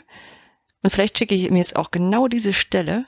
Oh ja, vielleicht kann das mit der, mit der Aufforderung. er macht das, er genau, macht das bestimmt. Er macht packt ja, bestimmt in Ja, er hat ja auch tolle Mitarbeiter, also vielleicht äh, muss das auch nicht mehr selber machen oder, oder lässt es lässt das Pepper machen, also sein Roboter. das wäre cool. Ja. Ja, genau, aber gut, äh, egal, ob, was nu, äh, wie dieser Begriff nu genau zu verstehen ist, also in, in Kürze, was ist das überhaupt? Für diejenigen, die da vielleicht noch, noch keine äh, Erfahrung mit haben. Flip Classroom oder Inverter Classroom, ähm, der greift letztlich ein Problem auf, ähm, ja, das ist in, in, in ich nenne es jetzt traditionelle Lehre, ist eigentlich auch Quatsch, aber was es da gibt. Ähm, typischer Fall, man, man geht in eine Vorlesung und bekommt da eben äh, Wissen vorgestellt von einem Professor oder einem anderen Lehrenden. Und da hat man das Problem, es gibt ein Tempo für alle. Das heißt, es kann passieren, dass man abgehängt wird und gar nicht mehr mitkommt. Und dann soll man hinterher das Ganze zu Hause vertiefen mit einer Hausaufgabe oder per Diskussion mit, mit anderen Kommilitonen. Hat aber da das Problem, wenn ich schon abgehängt war, dann habe ich eh schon Schwierigkeiten. Jetzt kommen, soll ich das selber vertiefen und habe vielleicht Fragen und jetzt ist der Lehrende nicht da, den ich fragen kann. Das ist so das Dilemma. Und ähm, gibt es in anderen, oder in vielen Fächern sowieso, dass man sagt, wir, wir drehen das Ganze um. Das heißt, diese Inputphase, die machen wir doch vor der Präsenzveranstaltung. Das könnte jetzt mal, könnte ein Buch sein, wo man ähm, 20 Seiten lesen soll und ein paar Fragen zu beantworten soll. Ne, das ist so in den Geisteswissenschaftlichen eigentlich der Klassiker. Und wenn man das gemacht hat und quasi das, sich selber das Grundwissen, das Leichtere angeeignet hat, dann gehe ich in die Präsenzveranstaltung und vertiefe das da und mache da die, die schwierigen Sachen, ne, Vertiefungsaufgaben oder Diskussionen oder Reflexionssachen und habe da aber einen Lehrenden, den ich auch fragen kann und der mir helfen kann. So. Und ähm, ich weiß gar nicht, das ist auch schon wieder so zehn Jahre her, grob geschätzt gefühlt, ähm, dass eben versucht wurde, dieses ich gucke in ein Buch auszutauschen gegen, ich gucke mir vorher ein Video an, zum Beispiel eine Vorlesungsaufzeichnung. Ne, das ist der leichte Fall. Da kann ich folgen und habe dann den Vorteil, äh, ich kann mir das dreimal angucken, ich kann stoppen zwischendurch, ich kann mir das eben in meinem Tempo angucken. Und die schwierigen Sachen, die mache ich hinterher mit dem Lehrenden in der Präsenzphase. Das ist die, das ist die Idee. Also das, Flipclass, habe ich da was Wichtiges vergessen? Nö, ist eigentlich genau Geht, ne? das so. Also die, diese intensiven Arbeitsphasen passieren halt nicht zu Hause, sondern im Klassenraum oder im genau, und Vorlesungsraum. Die, die Neuerung in Häkchen war eben das Format Video. Genau. Ja. Ähm, so, das haben sie sich halt auch angeschaut. Man könnte ja sagen, naja, Vorlesungsaufzeichnungen ähm, können wir ja auch dafür benutzen. Und ähm, da haben sie auch nur festgestellt, äh, vielleicht ist es nicht so viel, aber das ist, ja, das ist jetzt auch nicht so überraschend, wenn man sich das anguckt hat. Ähm, dass es da auch wieder eine Korrelation gibt. Also die Leute, die nicht in der Präsenzveranstaltung sind hinterher, die sich letztlich nur die Videos angucken, die schneiden schlechter ab äh, als die Leute, die auch in der Präsenzveranstaltung drin sind. Vielleicht ist das ganz interessant, ganz interessanter Punkt mit der Anwesenheitspflicht dann hinterher. Ähm, ja, also von daher kann man auch sagen, okay, es gibt die Vorlesungsaufzeichnung und selbst wenn man die im ne, Format Flip Classroom benutzt, bringen sie jetzt wirklich nicht viel, wenn die Leute dann nicht zusätzlich in die Präsenzveranstaltung ähm, gehen und das vertiefen. Ist ja irgendwo auch verständlich, weil sie dann ja nur die Basics im besten Falle haben. Ja. Ja. Das zum Thema helfen, Vorlesungsaufzeichnung und Blended Learning. Wobei Blended Learning natürlich nicht nur Flip Classroom ist. Ne, ist alles ein bisschen, äh, die Fragen waren, waren groß für das, was dahinter kam, aber das kann man auf jeden Fall festhalten. Mhm. So, und dann hatten sie noch eine vierte Frage. Ähm, die Frage lautete, hilft technisch unterstützte Aktivierung in der Präsenzlehre? Und äh, da beziehen Sie sich, äh, oder was, was meinen Sie mit technisch unterstützter Aktivierung? Damit äh, bezeichnen Sie oder meinen Sie sogenannte Audience Response Systems. Ähm, sind, äh, ja, kann man auch verschiedentlich ausgestalten, aber das ist letztlich die Idee, dass äh, es technisch die Möglichkeit gibt, aus dem Publikum, also aus dem den, der Studierendenschaft in einer Vorlesung zum Beispiel äh, Antworten einzusammeln, Rückmeldungen und das eben nicht äh, per Melden und Sagen, das geht natürlich auch, nicht verboten, ähm, sondern entweder über, ja, es gibt wirklich, gab wirklich so äh, Klickersysteme, wo man Tasten drücken konnte und dann konnte man zum Beispiel eine Multiple-Choice-Frage, wie weit wir Millionär mit A, B, C oder D beantworten. Und gibt es natürlich auch ein bisschen moderner dann über, über Apps für sein Smartphone oder was man auch direkt im Browser irgendwo benutzen kann, gibt es diverse Software. Ähm, ja, das nennt sich Audience Response System und Sie haben sich mal angeguckt, äh, hilft das denn? Und tatsächlich ist es wohl so, ähm, dass das helfen kann. Also wenn ich in einer Forderungssituation die Möglichkeit gebe, dem, also dem Publikum die Möglichkeit gebe, sich zu beteiligen, also nicht nur ähm, mündlich, das geht natürlich immer. Oder dann gibt es auch schöne andere Sachen, man kann Leute summen lassen, wenn man das anonym machen möchte. Da kriegen wir im Podcast, glaube ich, nicht gut rüber. Ähm, ja, dann Doch, klar können wir das machen. Wir summen einmal gemeinsam. Jetzt. Dann müssen wir hm, ja, dann müssen wir das tatsächlich auf die, auf links und rechts auf die Kanäle aufteilen. Dann geht das vielleicht. Okay, nächstes also, Mal. Um es kurz zu erklären, ähm, weil, weil das auch in Live-Workshops immer ganz amüsant war, wenn ich das Leuten erzählt habe. Also natürlich kann ähm, ein, ein Lehrender eine Frage stellen im Hörsaal und äh, Anja, von, ich hab von dir ein bisschen Knistern drauf. Macht ihr gerade irgendwas? Brutzelt ihr irgendwas in der Küche? Mm -mm. Okay. Aber ich ich versuche immer zwischendurch mein Mikro auszuschalten, wenn du längere Zeit sprichst. Ah, okay. Meinst du, das könnte es sein? Warte mal, ich mach mal jetzt. Ja, es war ein, ein, ist ein anderes, ist ein anderes Rauschen. Vielleicht ist es auch bei mir. Okay. Weiß ich nicht. müssen wir, vielleicht ist auf der Ausnahme gar nicht drauf. Äh, so, äh, also wie funktioniert's? Man kann als Lehrer natürlich immer eine Frage stellen. Und man hat das Problem, wenn die Leute sich melden müssen, ist es nicht mehr anonym. Und das kann natürlich dazu, kann zu Hemmungen führen. Und äh, man kann die Leute aber auch summen lassen. Das heißt, wenn man eine A, B, C oder D-Frage zum Beispiel hat, dann ähm, ja, sagt man einfach so, wer ist, wer ist für Antwort A? Und anstatt dass Leute sich melden, lässt man einfach den Hörsaal summen. Äh, hat einfach den, den Effekt, dass man anhand der Lautstärke, weil ja viele Leute summen, wirklich feststellen kann, okay, dass äh, mehr Leute sind für Antwort A als für Antwort B als für Antwort C. Aber man kann als Lehrender nicht genau orten, wer summt jetzt gerade. Also ähm, deshalb kann man es auch mit Summen machen. So, aber zurück zur technischen Unterstützung. Ähm, es gibt eben diese, diese Klickersysteme oder Apps, die man benutzen kann, um diese Antworten auch zu geben. Und das geht dann natürlich anonym. Das heißt, man, man klickt einfach auf Antwort A, B, C oder D und ähm, das System sammelt diese Antworten ein und wertet die typischerweise auch noch aus, sodass man sich das angucken kann. Und äh, Schulmeister und Logischer haben jetzt einfach drei Hypothesen aufgestellt, woran das denn liegt, dass äh, das was zu bringen scheint, diese Aktivierung. Und äh, Hypothese 1 ist genau das, was ich gerade erwähnt habe, eben das, äh, das Klicken anonym erfolgt. Das heißt, ähm, man muss sich nicht outen, man muss keine Angst haben, dass man jetzt eine falsche Antwort gibt und sich vielleicht lächerlich macht oder so. Äh, wo man sagen könnte, naja, das sollte ein Grund ähm, Konsens sein, dass das so ist. Oder es sollte eben grundsätzlich nicht schlimm sein, wenn man was Falsches sagt, aber naja, man ist vielleicht gehemmt. Also, dass das ganz gute Ergebnisse äh, erzeugt, könnte daran liegen, dass Leute eben trotzdem drüber nachdenken und sich vielleicht auch beteiligen.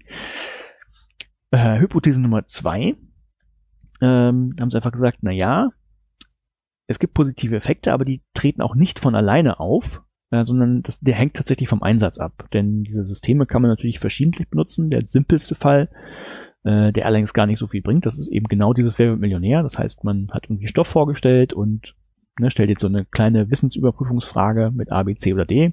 Ist auch okay, nichts nicht Schlimmes, aber ist vielleicht noch nicht der Riesenzuwachs, den man haben könnte. Das kann man eben schlauer einsetzen, wenn äh, diese Frage nicht der Endpunkt ist letztlich, sondern eigentlich der, der Ausgangspunkt für eine weitere Überlegung. Ähm, Beispiel, wie man das machen kann. Also ich stelle so eine Frage und bevor man die Antwort äh, einsammelt, lässt man zwei Studierenden einfach miteinander diskutieren. So jetzt, ne, nehmt euch mal zwei Minuten und überzeugt mal euer Gegenüber von der anderen Antwort. Dann ähm, da erzeugt man eigentlich das, das Nachdenken darüber und die Aktivierung und ähm, ja, nutzt, nutzt letztlich nur das ähm, Technische als, ja, als, als Trigger für das Ganze. Und es gibt noch verschiedene andere Möglichkeiten, wie man das machen kann. Mit Think, Pair, Share, wer wen interessiert, könnt ihr nachlesen. So, also Hypothese 2, äh, positiver Effekt ja, aber nicht von alleine, man muss es auch schlau einsetzen. Und dritte Hypothese, ähm, gesagt, vielleicht ist das aber auch ähm, der sogenannte Hawthorne-Effekt. Das heißt, äh, es liegt gar nicht so daran, dass äh, die Technik irgendwas macht oder die Art, wie man sie einsetzt, irgendwas macht, sondern dass es einfach ähm, der Effekt ist, dass sich Leute damit beschäftigen und mit dabei sind und eine Studie machen und ähm, das einfach dazu führt, dass die Leute sich wertgeschätzt fühlen oder ähm, ähm, ja, das also dass die Studierenden in dem Fall einfach aktiver sind und mehr machen, weil es eine Studie gibt und das was irgendwie was anderes ist als sonst.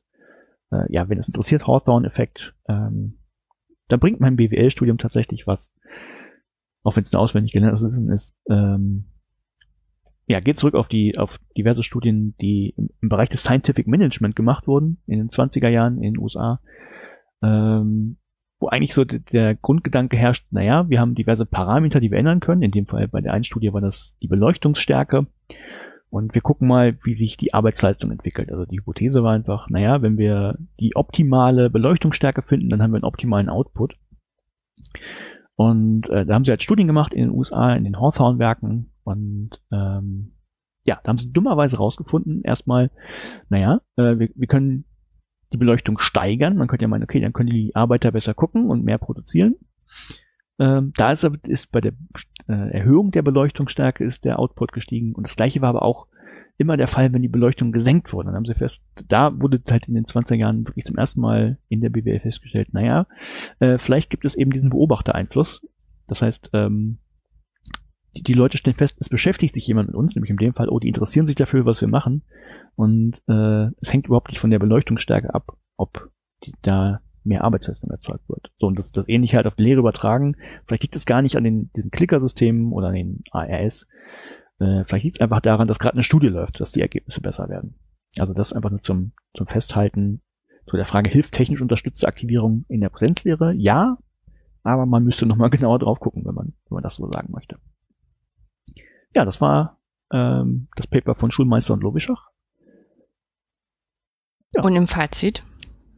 Äh, mein, mein, ja, das, das Fazit ist letztlich ähm, ähm, diese Aussage, Studierende sind automatisch medienkompetent, äh, kann man nicht halten, nur weil sie medienaffiner sind und vielleicht privat die Medien rauf und runter nutzen. Man muss immer genauer drauf gucken. Also, oder anders, es wird nicht alles automatisch besser, nur weil es digital ist. Das wäre ja. das Fazit. Hm, hm, hm. Hm. Du sagst, hm? Das klingt nicht ja. überzeugt? äh, doch schon, also es ist jetzt, äh, wird überlegt gerade, ob man nochmal sagen muss, dass es ja auch nicht heißt, dass alles schlechter ist, nur weil es digital ist. Nee, ja? genau. Das also das, ähm, ich habe mich zuerst so, als ich die damals überflogen habe, die die Studie, und dann hast du gesagt, du willst das machen, da habe ich gesagt, okay, dann brauche ich mich auch nicht tiefer damit beschäftigen, dann erzählst du mir davon. Ähm, klang das erst so nach diesem typischen, äh, ja, digital wird's jetzt auch nicht besser. Ne? Also dieses dann nee, das lassen wir das halt wieder, aber so ist es, ist es ja offenbar nicht. Nein, ich, ja. ich fand, ich habe sie auch deshalb gelesen, weil ich den das drumherum ganz interessant fand. Den, den Mic Drop mhm. von von Jörn Lobischach. Soll ich das ausführen? Musst jetzt wahrscheinlich. Muss ich? Na gut. Ne, ähm, äh, Andreas Wittke hatte, hatte glaube ich, ja, es war auf Twitter, hatte, hatte geschrieben, ähm, er fand den Artikel nicht so gut, obwohl die Sachen von Jörn Lovischach ja sonst immer so gut sind und von Jörn Lovischach kam nur die Antwort, vielleicht sollte er den Artikel auch mal lesen. so, und dann Mic Drop, bam. Ja. Ja, deshalb, fand, deshalb, deshalb habe ich ihn auch zwei auch, gefunden haben, glaube ich. Auch, ja, natürlich, aber auch deshalb, auch deshalb habe ich ihn gelesen. Ja. Hm. Nee, aber ich, ja. wie gesagt, ich fand ihn ähm, es war, war ja, war ja eigentlich nichts Neues, ne? aber ich finde es mhm. immer ganz gut, so auch so eine Zusammenstellung, also auch weil ich jetzt nicht die Zeit habe, mir jede einzelne Studie anzugucken, so eine Zusammenstellung von Sachen, auch immer ganz gut. Ja, also das muss man auch nochmal sagen. Also dieses, bloß weil man da quasi selber keine Experimente, Forschung, also das ist ja auch Forschung, aber halt keine, keine eigenen mh, mm, neuen Erkenntnisse generiert hat aus, aus eigener Arbeit. Also es ist schwer zu, ja, ist auch Arbeit. Äh, ihr wisst sicherlich, wie ich das meine. Nee, ähm, es, hat, ähm, es hat auch einen diese, Wert, sowas zu machen. Genau, also es ist manchmal auch viel größer, muss ich sagen. Also je nachdem, wie, wie, wie gut die Studienlage insgesamt ist. Ne? Ja. Weil so eine Studien wird dann mal schnell vorgeworfen, dass sie in irgendeine Richtung tendieren. Mhm. Jetzt kann man so eine äh, so ein Paper vor, äh, vorwerfen, also so, dass die vielleicht wie Spitzer das ähnlich machen und sagen, hier, wir nehmen uns nur die raus, die uns jetzt passen. Aber es fällt halt bei, beim, beim Suchen mehrerer Studien fällt das immer schwerer, ähm, da quasi einen, einen ideologischen Strang einzuhalten. Ja. Und deswegen ist das eigentlich immer ganz gut, man hat solche Überblicks Paper. Ne? Also genau. Also wenn man dann aus denen halt nur noch mal rausgucken kann, was, was die einzelnen Sachen sind. Und ich muss auch sagen, ähm, ja, also auch so dieses, man muss es halt noch mal für sich selber einordnen. Ne? Also Klar. wenn dann rauskommt, das hat keinen positiven oder hat keinen nachweisbaren positiven Effekt, heißt es ja einfach nur, ähm, nur weil ich das einsetze, passiert damit nichts. Ich werde es sinnvoll einsetzen können, dann wird es auch gut sein, genauso wie ich es sinnvoll weglassen kann und dann wird es auch, kann es auch gut sein. Ja, ja. also das, ähm, ja, ich glaube, Jöran muss Mehrholz sagt das auch häufig so, dieses, man kann mit digitalen Hilfsmitteln immer alles intensiver machen. Man kann Sachen intensiv schlechter machen, man kann Sachen intensiv besser machen. Ja, genau. Das man kann viel besser auf der Couch rumhängen und man kann viel besser lernen, wenn man das mit, möchte. Ja, Genau wie mit einem Flipchart oder mit einer Kreidetafel. Kann man gut genau. einsetzen, kann man auch nicht so gut einsetzen. Ja, ja, ja. Ja, das, ähm, das ist äh, mir auch bei dem, bei dem äh, EduCamp ist mir so häufiger über den Weg gelaufen. Ähm, Lehrerinnen und Lehrer sprechen jetzt häufig von Toolifizierung. Ja, mhm. also dass man, wenn man jetzt so ein so ein geiles Tool hat wie wie wie H5P oder auch wie äh, Kahoot ist bei denen relativ bekannt, dass äh, damit kann man also so wie ich es verstanden habe, kann man damit auf Smartboards äh, Quizzes machen, mit dem man im, im Klassenraum gegeneinander antreten kann und solche Geschichten. Genau, es ist ein, ein, ein kompetitives Format. Genau. Und ähm, dann sind die immer total, im zweiten Satz müssen die immer betonen, dass man natürlich das sinnvoll einsetzen muss und dass man da nicht ins Tulifizieren verfallen muss. Und ähm, ich bin immer diejenige, die immer gedacht hat, naja, aber ganz ehrlich, das macht doch keiner. Ja, vorher hat auch niemand nur die Leute was ein Buch lesen lassen oder nur im Lehrbuch arbeitet. Und ich glaube, es ist einfach das Ding, doch, es gibt halt auch schlechte Lehrer. Ne? Mhm. Wir leben in dieser, in dieser, oder ich lebe auch zum Teil in dieser Filterblase, wo halt vor allem coole Lehrer drin sind, die sich richtig Gedanken machen, ja. ähm, die dafür auch ins Internet gehen und da offenbar auch sichtbar werden dadurch. Und es gibt aber auch die Lehrer, die halt nachmittags frei haben. Genau. Ja, sehr schön. Äh, kommen wir zu dem Paper, was ich gelesen habe. Ja, was soll ähm, der Scheiß eigentlich? Was soll der Scheiße eigentlich? Äh, ist quasi ein bisschen umgedreht von dem, was, ähm, was Jürgen Lovischach und Rolf Schulmeister gemacht haben. Ähm, ist ein Paper von, ähm, Moment, jetzt muss ich den Namen rausgucken, Josef Wiemeyer, meine ich, da, ja, ja Josef Wiemeyer, ähm, der in seiner eigenen Lehre Experimente gemacht hat und die, ich sag mal, Daten erhoben hat und die ausgewertet und interpretiert hat und dann hinterher eigentlich überlegt hat, ob dieser Scheiß eigentlich sinnvoll ist, also ob sich das lohnt für jemanden, das überhaupt zu machen. Was für Aussagen kriegt man daraus? Ähm, das Ganze ist erschienen 2018 im Tagungsband des Jungen Forum für Medien in der Hochschulentwicklung, Hochschule. Das hätte ich heute wenigstens mal nachschauen können. Ja. Ähm, die ja. nennen sich alle zwei Jahre gefühlt um, das ist der Hintergrund. Ist es wirklich so? Also ich glaube erst die nicht deswegen. Ich glaube erst hieß ja. es junges Forum für Medien- und Hochschulentwicklung, dann junges mhm. Forum für oder erst Hochschuldidaktik und Medien- und Hochschulentwicklung und dann hatten sie die Buchstaben glaube ich umgedreht. ich, weiß, es nicht mehr. Ich weiß es nicht mehr. Ja. Also ich habe jetzt ich habe jetzt mal äh, plus Google auf der ersten Seite steht da überall Hochschulentwicklung. Okay und äh, Jugendfeuerwehr Müllheim. Die haben auch bestimmt Paper. Ja. Können wir auch mal, können genau. wir auch mal nachgucken. Okay, also 2018 erschienen von der äh, Tagung 2016. Ähm, das sind jetzt zwei Jahre dazwischen, deswegen will ich kurz mal erläutern, wie dieser Prozess abläuft. Ähm, das ist ein bisschen anders als bei anderen Tagungen. Bei anderen Tagungen äh, gibt es einen Call for Paper, dann wollen die entweder schon den kompletten Beitrag haben oder erstmal nur ein Abstract, also eine Zusammenfassung. Ähm, dann entscheidet ein Gremium äh, oder oder ein Reviewer Board nach nach äh, Wichtung und so ein Zeug, äh, welche äh, Beiträge auf der Konferenz vorgestellt werden sollen. Spätestens dann wird ein voller Beitrag geschrieben und quasi zur Konferenz hält man dann den Tagungsband in der Hand. Mhm. Oder äh, ja, in der Hand auf jeden Fall. Genau. Also auch wenn das auf dem Smartphone drauf ist quasi. Ähm, und bei dem Jungen Forum ist es anders. Schlichtweg deswegen, weil das Junge Forum heißt ja Junges Forum, ähm, weil das eine Nachwuchskonferenz ist. Also der wissenschaftliche Nachwuchs soll sich da ruhig mal äh, probieren und ausprobieren können. Und die, die Forschung, die ja mit, ähm, der ja schlichtweg durch dieses, diese kurzen Zeitraum erst im Wissenschaftsbetrieb ähm, noch nicht so viele Erfahrungen hat, in einem geschützten Raum erstmal besprechen zu können. Und deswegen reicht man dort ein Abstract ein, also eine Zusammenfassung, dann entscheiden die Leute, ob das äh, aufgenommen wird oder nicht.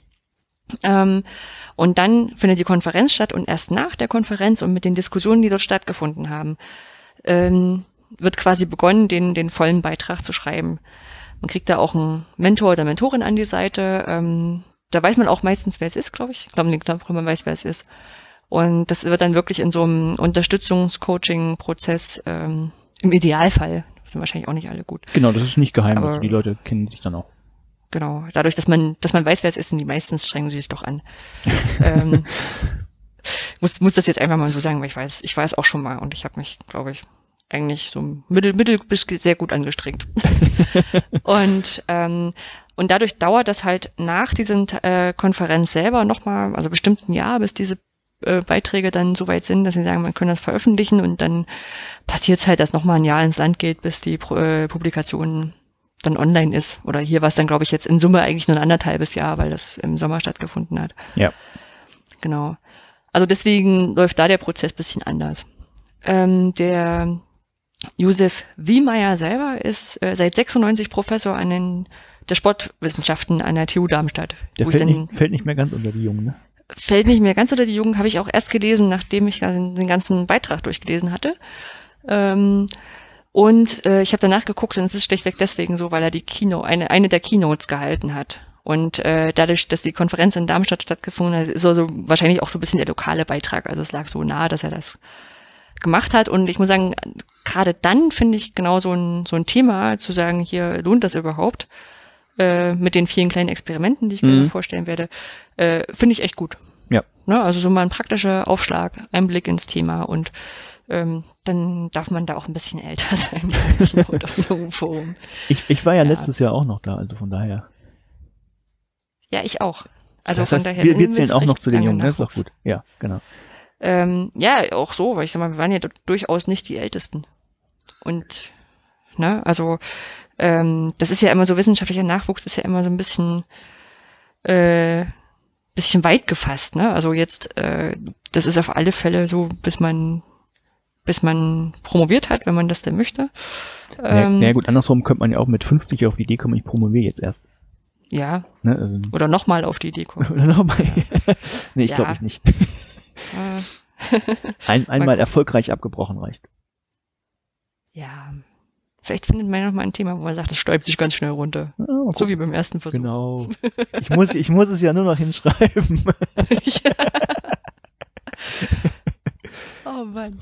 Ja. okay, zurück zum Thema. Genau. Ähm, genau. Ich, in, den, in den Wirtschaftswissenschaften, also zumindest in der Wirtschaftsinformatik, habe ich das auch erlebt, dass die Postdocs auch noch ordentlich wissenschaftlicher Nachwuchs sind. Also alles, was noch kein Prof ist. Mhm. Ja. Ja, genau. Ansonsten, ähm, ich weiß gar nicht, ob du das bei Dana dazu gesagt hattest, äh, das ist äh, Open Access.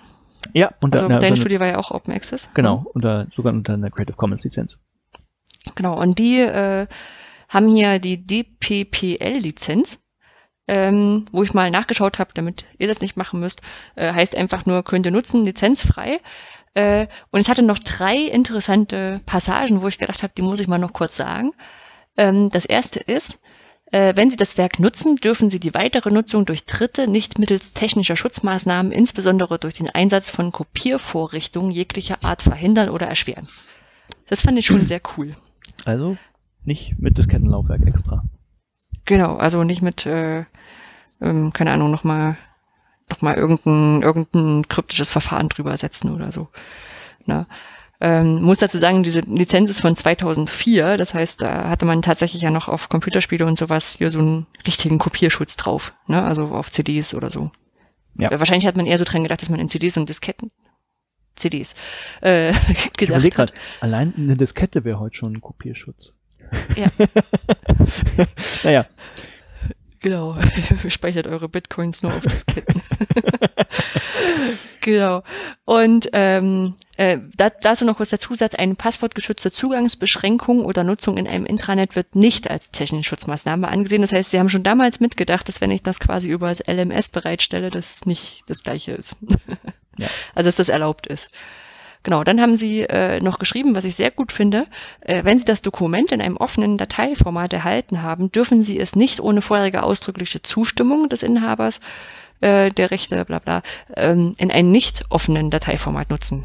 Das heißt, habe ich es als, äh, als HTML, äh, XML oder wie ist das, äh, das, das Open Document Format, OD, T. Ähm, äh, erhalten darf ich es quasi nicht als PDF nur weitergeben. Ja, das wäre so die Interpretation. Und dann schließlich äh, steht, steht da, der, der, den fand ich sehr witzig, den, den, den Satz, der Lizenzvertrag äh, begründet für sie keine Pflicht zur Nutzung. Das heißt, nur weil ich es mir runtergeladen habe oder weil ich es gelesen habe, muss ich es nicht zitieren oder nicht, muss ich es nicht in meiner Lehre einbringen. Das ja. hat mich dann sehr beruhigt und habe überlegt, in welchen Lizenzverträgen das anders drin steht. Darf man das umdrehen? Das heißt? Äh, sie sind zur Zitation meines Beitrags verpflichtet, wenn Sie ihn gelesen haben? Ja, das meine ich so. Die Frage ist, in welchen Lizenzverträgen das andersrum drin steht. So, ja, ja. Also, ja, ja, ja. Also, irgend so ein Satz, so ein Satz hat ja immer eine Geschichte, bis die sich entschieden haben, das reinzuschreiben. ja, also das an, an Randbemerkungen und eine letzte Sache, die, der, der, der Titel des Papers ist ja, die eigene Lehre erforschen, lohnt sich der Aufwand. Ja. Und als treuer äh, MINT-Korrekteure Weiß man schon, ähm, die Antwort ist nein weiß man die Antwort? Sehr wahrscheinlich nein, weil es gibt dieses Betteridge's Law of Headlines, ich packe den Link zu dem Wikipedia-Eintrag auch mal in die Shownotes noch, ähm, wo er, ich glaube, auch eine Studie dazu gemacht hat, äh, dass die Antwort eigentlich nein ist. Und äh, ja, kommen wir mal gucken, ob das auch bei diesem Paper so ist. Ähm, ja, lohnt der Aufwand, äh, führt er auch in der Einleitung relativ gut äh, an, äh, liegt natürlich daran, weil äh, man hat einen höheren Aufwand um diese Daten zu, zu erheben. Ja, also man muss äh, Evaluationen fahren, man muss erstmal sich überlegen, was man da überhaupt messen muss. Und man muss sich die hinterher angucken und drüber nachdenken und die einordnen. Ähm, wobei ich sagen muss, aus der eigenen Erfahrung, diese Durchführung der Evaluation ist äh, mittlerweile ja echt ein Witz durch die entsprechenden Tools. Also da kriegt man ja quasi live schon die Auswertung dazu, aber das hinterher sich die Zeit nehmen, das ordentlich anzugucken und ordentlich zu reflektieren, das ist ja wirklich nicht, nicht trivial. Ja. Ähm, dann hat er noch als Herausforderung oder was das Ganze verlängert gesagt, man muss sich ja ein bisschen mit der theoretischen Fundierung von Digitallehre auseinandersetzen, auch wenn man jetzt wie eher Sportwissenschaftler ist. Ähm, weil er schreibt hier so, das äh, ist nach so einem, äh, gerade bei so einem Gebiet, wo es so viele äh, ähm, Erkenntnisse schon gibt, wäre es jetzt total fahrlässig, nach dem Versuch äh, Irrtum-Prinzip zu handeln. Mhm. Ist auch klar, aber verlängert halt auch die Zeit, die man sich damit beschäftigt. Und ähm, dann schließlich die Herausforderung noch dazu, ähm, die Qualität der Daten muss natürlich auch sehr stark hinterfragt werden. Ne? Also das haben wir jetzt schon bei deinem Beitrag äh, gemerkt. Äh, man kommt schnell in dieses, naja, aber ist das denn allgemeingültig und kann man denn das jetzt wirklich draus verziehen und was ist, wenn dann parallel das und das passiert ist? Ähm, das ist bei so kleinen Stichproben der eigenen Forschung dann natürlich noch viel, viel, viel mehr. Ja, genau. Wobei natürlich auch mhm. der Anspruch des forschenden Lehrens nicht unbedingt ist, was Generalisierbares zu erhalten. Ja, das, ja, ist, das ist, ist, ist, ideal und wäre erwünscht, aber äh, erstmal geht es ja darum, äh, was für seine eigene Lehre rauszuziehen und die zu verbessern. Ja. ja und ja, ja. natürlich wäre super, wenn, wenn das auch verallgemeinerbar ist oder auf andere Fachbereiche zu übertragen ist, aber kann man verschmerzen. Ja. Ich sag mal, es ist ja auch so ein ähm, so ein Henne-Ei-Problem dann mit. Ne? Also dadurch, ich erforsche meine Lehre, mache die aber auch selbst. Ja, ja natürlich, dann, ja klar, oben Beobachter und Akteur in einer Person, ja. Genau, also das ist ja dieses, diese gestaltungsorientierte Forschung, die es mhm. äh, in vielen oder gerade in dem Bereich jetzt auch äh, stark gibt und die auch ähm, sehr viel, sehr viel äh, gute und wichtige Ansätze rausbringt. Aber man hat halt immer genau dieses Problem mit, Ne? Also wenn man jetzt daraus schließen würde, naja, nur weil ich jetzt nicht fähig war, das richtig einzusetzen, ist es halt ein bescheuertes Tool oder eine bescheuerte Methode. Ähm, nee. Genau, also, genau. Da, äh, also darauf, darauf darf man nicht verfallen. Ja. Genau, und er hat in dem, in dem Beitrag hat er halt vier, ich sag mal, Experimente, es waren natürlich vier Lehrveranstaltungen mit vier Lernsettings äh, vorgestellt, ähm, an denen er solche, solche Punkte mal ausprobiert hat. Ja? Und ähm, da will ich äh, nur kurz erzählen, worum es in den jeweiligen Experimenten ging. Ähm, was äh, gleich vorweg gesagt, es ist nicht, da es steht nicht dabei, in welchem Zeitraum er die, die Experimente durchgeführt hat. Das lässt sich auch nicht rauslesen. Also, weil er natürlich für den Beitrag jetzt aktuellere Quellen rausgenommen hat. Man weiß aber nicht, ob er quasi diese Fundierungen schon damals hatte. Ja. Ähm, was ein bisschen schade ist, weil also an einem Beispiel merkt man es nachher relativ merkt man es dann sehr, dass es schon länger ja sein muss. Ähm, genau, in dem ersten Setting hat er sich angeschaut, wie interaktive und aktivierende Lernelemente äh, wirken. Dazu hat er in einem äh, Kurs, hat er quasi ähm, zweimal variiert. Und zwar, er hatte so, es ist ja Sportwissenschaftler, ähm, in, dem, in dem Screenshot in, von der Aufgabe sollte man die Struktur einer Laufbewegung sortieren. Ne? Also sind so mhm. Bildern von kleinen Männchen, die dann irgendwie äh, dargestellt sind mit Zwischenschritten, wie sie laufen und äh, man sollte das sortieren. Ja. So. Und der hat der einen Gruppe, hat, also er hat immer zwei, zwei, drei Gruppen äh, rausgenommen. Der einen Gruppe hat er die Möglichkeit gegeben, sich einen Tipp angeben zu lassen oder eine Teillösung oder eine Lösung. Und bei der anderen gab es diese Varianten halt nicht. Da die harte Variante. Dann, genau, nur dieses hier, versuch's mal. Ja. ja. Ähm, das zum Interaktivität, äh, muss dazu sagen, es sind auch immer genau solche, solche kleinen Beispiele nur, an denen er das verglichen hat. Äh, mhm. Was auch, ich muss sagen, was auch nötig ist in dem Fall. Ne? Also weil sonst entweder der Aufwand zu hoch wird oder dass er wirklich einen Anspruch kriegt, ähm, da sehr viel in die Richtung zu Ja, das wäre sonst eine Mammutaufgabe, ja.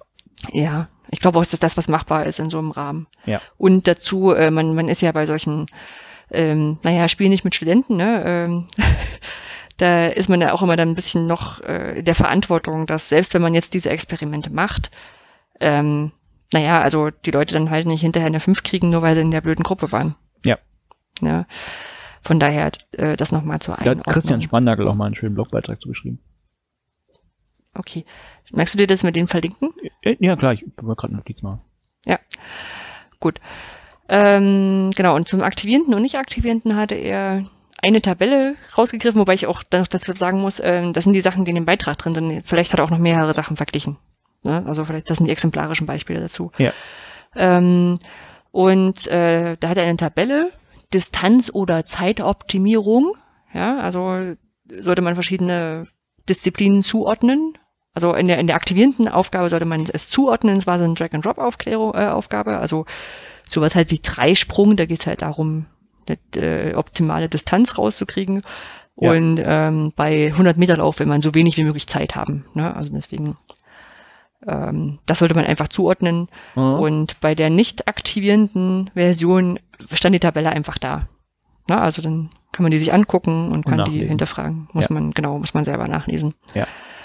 Ähm, das hat er verglichen und ist dazu gekommen, erstmal das erfreuliche Wissenszuwachs ist auf beiden Seiten passiert. Ah. Ja, also ich meine, er hat auch noch eine Präsenz oder hat mehrere Präsenzphasen dazwischen gehabt. Ähm, das ist total beruhigend, glaube ich, dass die Leute da doch irgendwas gelernt haben, was auch immer es ist.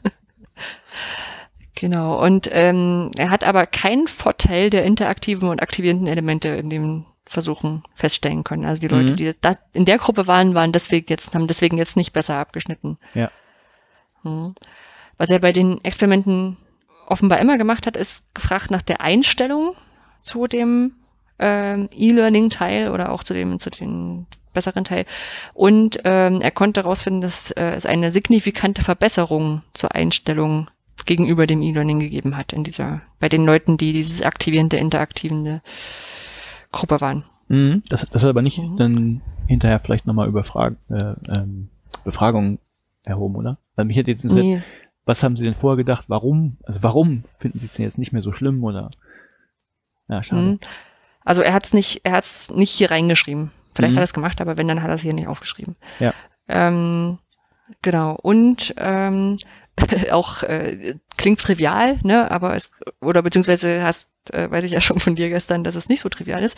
Er hat positive Zusammenhänge zwischen der Beschäftigungszeit mit dem Lernstoff und den kurz- und langfristigen Leistungen rausmachen können. Das heißt, wenn die Leute mehr gelernt haben oder sich damit mehr beschäftigt haben, ähm, dann haben die auch bessere Leistungen gehabt. Genau, wäre jetzt die Frage, woran das genau liegt und ob das an dem Stoff liegt oder an dem Szenario oder wie auch immer. Es gibt halt diese Zeitlaststudie, die ich auch erwähnt habe, und da kam eigentlich quer über alle Fächer ähm, raus, dass es jetzt kein, äh, kein Zusammenhang zwischen der Zeit, äh, die man investiert ins Lernen, gibt äh, zur Note nachher. Also hm. ja, also nur weil ich, weil ich länger an irgendwas arbeite, bin ich nicht automatisch besser. Und es gab eben Leute, die haben unglaublich viele Stunden pro Woche. Ich glaube, es waren, ich weiß es nicht mehr genau, lass es vielleicht wirklich 60 Stunden die Woche gewesen sein, fürs Studium aufgewendet und haben schlechte Noten geschrieben. Und es gab welche, die haben fast nichts gemacht und ähm, ja, haben, haben gute Noten gekriegt. Das ist auch wieder quer über alle Fächer. Also es ist nicht so, ja, musst du können, dann, dann hast du schon eine gute Note, sondern hm. ja, also es gab halt nichts, was man da rauslesen könnte. Von daher. Ja, also ich hatte es ja gestern auch vermutet, dass es vielleicht mit MINT-Fächern und anderen mhm. Fächern unterschiedlich ist, weil, also ich sag mal, ich habe in Mathe auch sehr viele Sachen einfach schnell verstanden und musste dann nicht viel üben und andere, ja. die dann wahnsinnig geübt hatten, die hatten einfach gerade mal so eine Chance auf eine drei. Ja. ja. Und das äh, scheint aber offenbar, zumindest aus der anderen Studie, nicht so zustande zu kommen. Mhm. Ja. Aber bei den 20 Menschen in der Sportwissenschaft. Nee, kann ja, kann ja auch sein, dass das alles, alles handfest ist, ja. Ja. Dazu kommt ja auch immer dann, man mittelt das ja, ne? Also es kann ja trotzdem sein, dass dann einer dabei ist, der quasi nicht gelernt hat und es trotzdem gekonnt hat. Oder also nicht keine genau, lange Zeit gelernt ja, hat. Ja. Äh, es, gibt, es gibt ja diesen schönen Vortrag vom letzten, äh, nee, das ist ja schnell vorletzte Kongress dann, äh, Chaos Communication Kongress von André Lampe. Der hat einen Vortrag zur Mikroskopie gehalten und hat mehrfach diesen schönen Satz gesagt, Rohdaten sind geil. Deshalb stell, stellt doch auch eure Daten zur Verfügung, dann kann man selber nochmal drauf rumrechnen und nachgucken. Hm. Aber je nachdem, von welchen, von welcher Zeit äh, die Studie ist, dann ist das mit den Rohdaten gar nicht so einfach. Ja. Gut, ähm, das, also das war das erste Experiment. Das zweite ging es um das Thema selbstregulierendes Ler Lernen. Ja. Und ähm, da hat er es quasi so gemacht, dass äh, eine bestimmte Gruppe, also die selbstregulierende Lernen, äh, besser draufkriegen sollten als die anderen. Äh, die hatten zwei Sitzungen ein systematisches Training dazu, ne, zur Selbstregulierung. Wie mhm. mache ich das eigentlich? Und äh, in beiden Fällen äh, haben, also im gesamten Fall haben die Studierenden eine CD-ROM mit E-Learning-Anwendung uh. ausgehändigt bekommen. Und das ist der Punkt, wo ich mich gefragt habe, wie alt eigentlich diese Studien sind. äh, er ist ja schon seit 96 Professor. Also es kann gut sein, dass ähm, das jetzt einfach eine Studie aus den frühen Nullerjahren oder so ist, weil also ich glaube, selbst ich habe 2003 angefangen zu studieren und selbst da war es immer einfacher, die Sachen übers Netz zu verteilen, als Menschen eine CD-ROM zu geben. Mhm. Also muss ja überlegen, die müssen ja 20 CD-ROMs ausgeteilt haben oder so. Ja, vielleicht war er auch besonders vorsichtig. Also es geht auch andersrum. Ich habe ja. auch, auch zum Thema ja. Flip Classroom, das hatten wir ja gerade, ähm, weiß ich, dass in dem, äh, wie hießen die beiden, das grüne Buch, Flip, Flip Your Classroom, äh, Sams und noch irgendwer, das sind die Autoren, ähm, dabei auch immer noch als Praxistipp, äh, denkt auch an die Leute, die vielleicht keinen Netzzugang haben oder ne, macht die Videos auch nochmal extra auf eine CD-ROM oder von mir ist auch ein USB-Stick, aber dass die es nochmal irgendwie mitkriegen. Also vielleicht war er besonders vorsichtig. Kann auch sein. Ja, ja, ja, genau. Aber von daher immer kompliziert, das einzuordnen jetzt. Genau. Ähm, dann hat er geguckt, wie schneiden die denn ab? Bei Wissenstests. Also er hat dann immer Wissenstests gemacht und so Einstellungstests. Ja. Ähm, und in dem Fall, wobei hier jetzt gar nichts zur Einstellung, glaube ich, geschrieben. Äh, also er hat festgestellt, dass die Lernzeit bei den Leuten, denen er das mit beigebracht hat, mit der ähm, Selbstregulierung höher war. Ne? Mhm. Also offenbar haben sie sich häufiger hingesetzt. Ja. Aber wieder auch zum Bezug zu der, äh, zum Experiment vorher, das hat sich nicht entsprechend auf den Zugewinn an Wissen ausge, ausgewirkt. Mhm. Ne? Also äh, wenn man sich die ähm, die Gruppen hier quasi anschaut, äh, die die Testleistung, äh, dann liegt sogar die Selbstregulationsgruppe unter der Kontrollgruppe. Okay. Also, wie gesagt, ist halt ähm, auch wieder ein bisschen das Problem, er hat ja halt da nur so eine Seminargruppe genommen mhm. und geguckt und naja, man, man kennt das ja, also wenn man, wenn man selber mal ein bisschen in der, in der Hochschullehre drinne war und jetzt, ich sag mal, jetzt nicht in diesen in diesen Spiel- und Spaß-Ecke, wie, wie, wie hier mit unseren Online-Kursen, sondern äh, wirklich in der harten Lehre, wo einfach auch Studierende durch müssen. Ja, also ich habe ja in, in der Wirtschaftsinformatik gelehrt und dann kommt man also auch an BWL-Studenten vorbei, die wirklich sagen so, ich wollte eigentlich nie was mit Computern machen. Also das sind auch immer nur die Ausnahmen, aber es sind halt die, die es sagen, ja. Und, und dann sitzt man immer da und sagt so, ja, jetzt musst du aber trotzdem durch. Hm, ja. blöd, ne? Und dann weiß man einfach, es gibt so Jahrgänge, die sind super und es gibt Jahrgänge, da ist da oben drin. also, ja, kann, kann ja. auch daran liegen. Ja, es sind trotzdem tolle Menschen sicherlich, aber nee, na gut, in der Selbstregulation ich weiß nicht, wie weit das gefasst ist, aber ah, ne, vielleicht schweife ich jetzt auch ab. Es, ja, es gibt von, aber, von einem Wirtschaftspsychologen hm. oder ja, ja, könnte man sagen, Wirtschaftspsychologe von Dan Ariely gibt es auch ein Experiment, das man mit Studierenden gemacht hat. Ging aber um ähm, sich selber Termine zu setzen, zu denen äh, zum Beispiel ein Paper abgegeben werden muss und sowas. Aber ja. Ja. Gleicher, gleicher Grundtenor, Also machen wir es ganz kurz. Äh, Ergebnis war, den Leuten, denen wirklich Termine gesetzt wurden, wo die Zwischenschritte irgendwie abgeben mussten, und dann halt das fertige Paper, äh, inklusive einer Bestrafungsmöglichkeit, da haben die am besten abgeschnitten, denen alles vorgegeben wurde und die am schlechtesten abgeschnitten, die im Prinzip machen konnten, was sie wollten, auch äh, abgeben konnten, wann sie wollten. Ähm, ja, was ihnen aber auch nicht zu der Aussage verleitet hat, äh, ich, ich gebe jetzt alles vor, damit die Ergebnisse gut sind, weil die Leute dann eben auch für ihre Persönlichkeit nichts lernen. Also unser Mittelweg ja. hatte. Ja. Ja, ja, ja. Ja. Nee, es ist auch, äh, ist auch eine der, der Einschränkungen, die er dann immer gefahren hat. Ne? Also du, du kannst halt auch in der Kontrollgruppe Leute sitzen haben, die das einfach schon gut können. Ja, ja. also dann. Ja.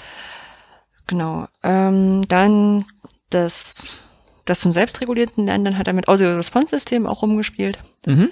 Ähm, und hat damit quasi einerseits so den, das Wissen aus der vorigen Sach äh, äh Lehrveranstaltung abgefragt. Er hat, äh, glaube ich, nach dem, nach der äh, nach der Veranstaltung guckt, was sie behalten haben und äh, hat auch äh, so kleine Spiele eingeführt. Mhm. Ne? Also so, so Strichmännchen-Geschichte. Also hier in dem Screenshot steht Bezeichnung für die individuelle Reaktion des menschlichen Organismus auf Belastung. Es wird unterschieden in Psyche und psychische B-Punkt-Form. Also es scheint Bin ich raus. B. Ja, ja, ja, ist auch, also ich habe, es ist nicht Muskelkater, es ist irgendwie, äh, naja, wenn ihr, wenn ihr die Antwort An wisst. Beanspruchung könnte es sein, von der ah, Länge her. Aber okay. ja. Oder eben auch so ein, so ein Wer wird Millionär-Format mit äh, die Arten der Ausdauer können bezüglich des Energiestoffwechsels unterschieden werden in Antwort A. Anaerob, anaerob Lactazid, anaerob Alaktizid. Oder, und die anderen Sachen heißen genauso. Also ich glaube, es ist nur eine andere Reihenfolge. Nee, Aerob, Aerob und Anaerob wird immer ein bisschen ausgewechselt. Okay. Also das ist nichts, was den Ärmeln schüttelt. Genau. Und ähm, da hat er sich angeschaut, äh, wie die Leute ähm, das bearbeitet haben. Und da war es tatsächlich so, dass die Menschen mit äh, die Audio-Response-Systeme verwendet haben oder die Spielvariante auch dazu, dass die, dass sich das positiv auf den Wissenstransfer ausgewirkt hat mhm. und die auch insgesamt eine positive Einstellung zu diesen Audio-Response-Systemen hatten. Ja. So nachvollziehbar. Er hat aber zum Beispiel auch äh, sofort eingeschränkt, dass er damit ja nur Kurzzeit ähm, Effekte gemessen hat. Ja, also er hat jetzt nicht irgendwie nach drei Monaten nochmal nachgefragt, wie es denn drin bleibt. Ja. Ja. Genau. Und äh, in seinem vierten Szenario hat er mit pädagogischen Agenten rumgespielt. Was ist ein ähm, pädagogischer Agent? Genau, ein pädagogischen Agent hat er in seinem Paper definiert als technisch gesehen handelt es sich bei pädagogischen Agenten um multimediale, interaktive und häufig animierte Präsentationen von Informationen durch einen virtuellen Charakter. Also ein Avatar, der sich irgendwie bewegt und so eine Beziehung zu dem Lernenden herstellt. Ja. Ne? Also ich, okay. ich habe immer so gleich an, an Karl Klammer gedacht, also für die jüngeren Zuhörer, der war früher in Word drin und hat einem immer gesagt, oh, du möchtest einen Brief schreiben, ich kann dir helfen, einen Brief zu schreiben. Und dann hat man ihn weggeklickt. Ähm, aber ja, sowas in der Richtung. Ähm, ich meine, es ist bisschen auf dem, eine frühe Entwicklung zu dem vielleicht, was man heute Bots nennt, wobei Bots eigentlich ja genau die andere Seite sind. Ähm, nämlich das, was, es muss nicht unbedingt ähm, grafisch repräsentiert sein, ja. und auch nicht multimedial repräsent sein, sondern kann einfach nur eine antwortende Textzeile sein. Ne? So. Wobei ja, ich sagen oder, muss. Oder Siri hm. und Co. Daneben das Ganze auf der Tonspur. Genau, genau, ja. Wobei man heutzutage ja dazu neigt, so alles, was so tut wie ein Mensch zu sein, äh, Bot zu nennen. Und auch wenn es nur ein ganz kleines E-Mail-Skript ist und gar nicht individualisiert, aber das mag eine andere Diskussion sein. Andere Diskussion, genau. Ja, genau. Auf alle Fälle. Sie hatten äh, Tom, Tutor Tom und hatten kurze Clips äh, mit Tutor Tom eingespielt, um den, der den Lehrstoff erklärt und kommentiert. Genau, sie konnten auch selber auswählen, wie sie äh, Tutor Tom nutzen. Also konnten so das Aussehen mitgestalten offenbar und äh, konnten da diverse Sachen reinpacken. Genau, die virtuelle Barbie-Puppe. Wobei eher so, also ich hatte in der Vorstellung, dass eher so wie diese Frau, die früher und heute auch noch bei, beim Glücksrad vor dieser, vor dieser Wand rumläuft. Maren Gilzer war das. Maren Gilzer, ja. früher. Ja, äh, witzig. Hieß warte mal, hieß, hieß der Typ ja? nicht auch Jörg Dräger? Hieß der Moderator nicht Jörg Dräger vom Glücksrad? Hieß der Moderator von Glücksgrad Jörg ich glaube, Träger? hieß, Also, hieß ja, auch Jörg. Träger. Oder von, von, vom Oh, das, Song. das ist ja aber ein schöner. Ah, stimmt, kann auch der gewesen sein. Oder hat er auch Glücksrad gemacht? Ich weiß es nicht. Das machen wir als Google-Aufgabe bis zum nächsten Mal. Das ist ja ein schöner Bogen. Jörg Träger hat vielleicht das Glücksrad oder die, den Song da moderiert und ist Vorstandsvorsitzender. Mhm. Ja. Ja. Aber da vielleicht doch gleich als, als, als, als, äh, weil es mir gerade einfällt, ich habe neulich hier ähm, irgend so RTL Now oder irgend so, ein- so ein Spartensender von RTL, die bringen ja jetzt auch wieder äh, Glücksrad und Familienduell und so. Ne? Also scheint offenbar da noch ein bisschen da zu sein. Und bei Glücksrad ist voll witzig, weil die haben jetzt natürlich so eine digitale Wand. Und obwohl diese, diese Wand jetzt nicht nochmal braucht, dass da jetzt eine Frau davor rumläuft und drauf rumtatscht, den gibt's die trotzdem noch. Ja. So, ich weiß nicht, wahrscheinlich, weil, genau, weil das die 60-Jährigen gucken und die kennen's halt nicht anders. Aber, ja. Gut, also wir haben Tutor Tom, der den Leuten das erklärt hat oder halt auch nicht.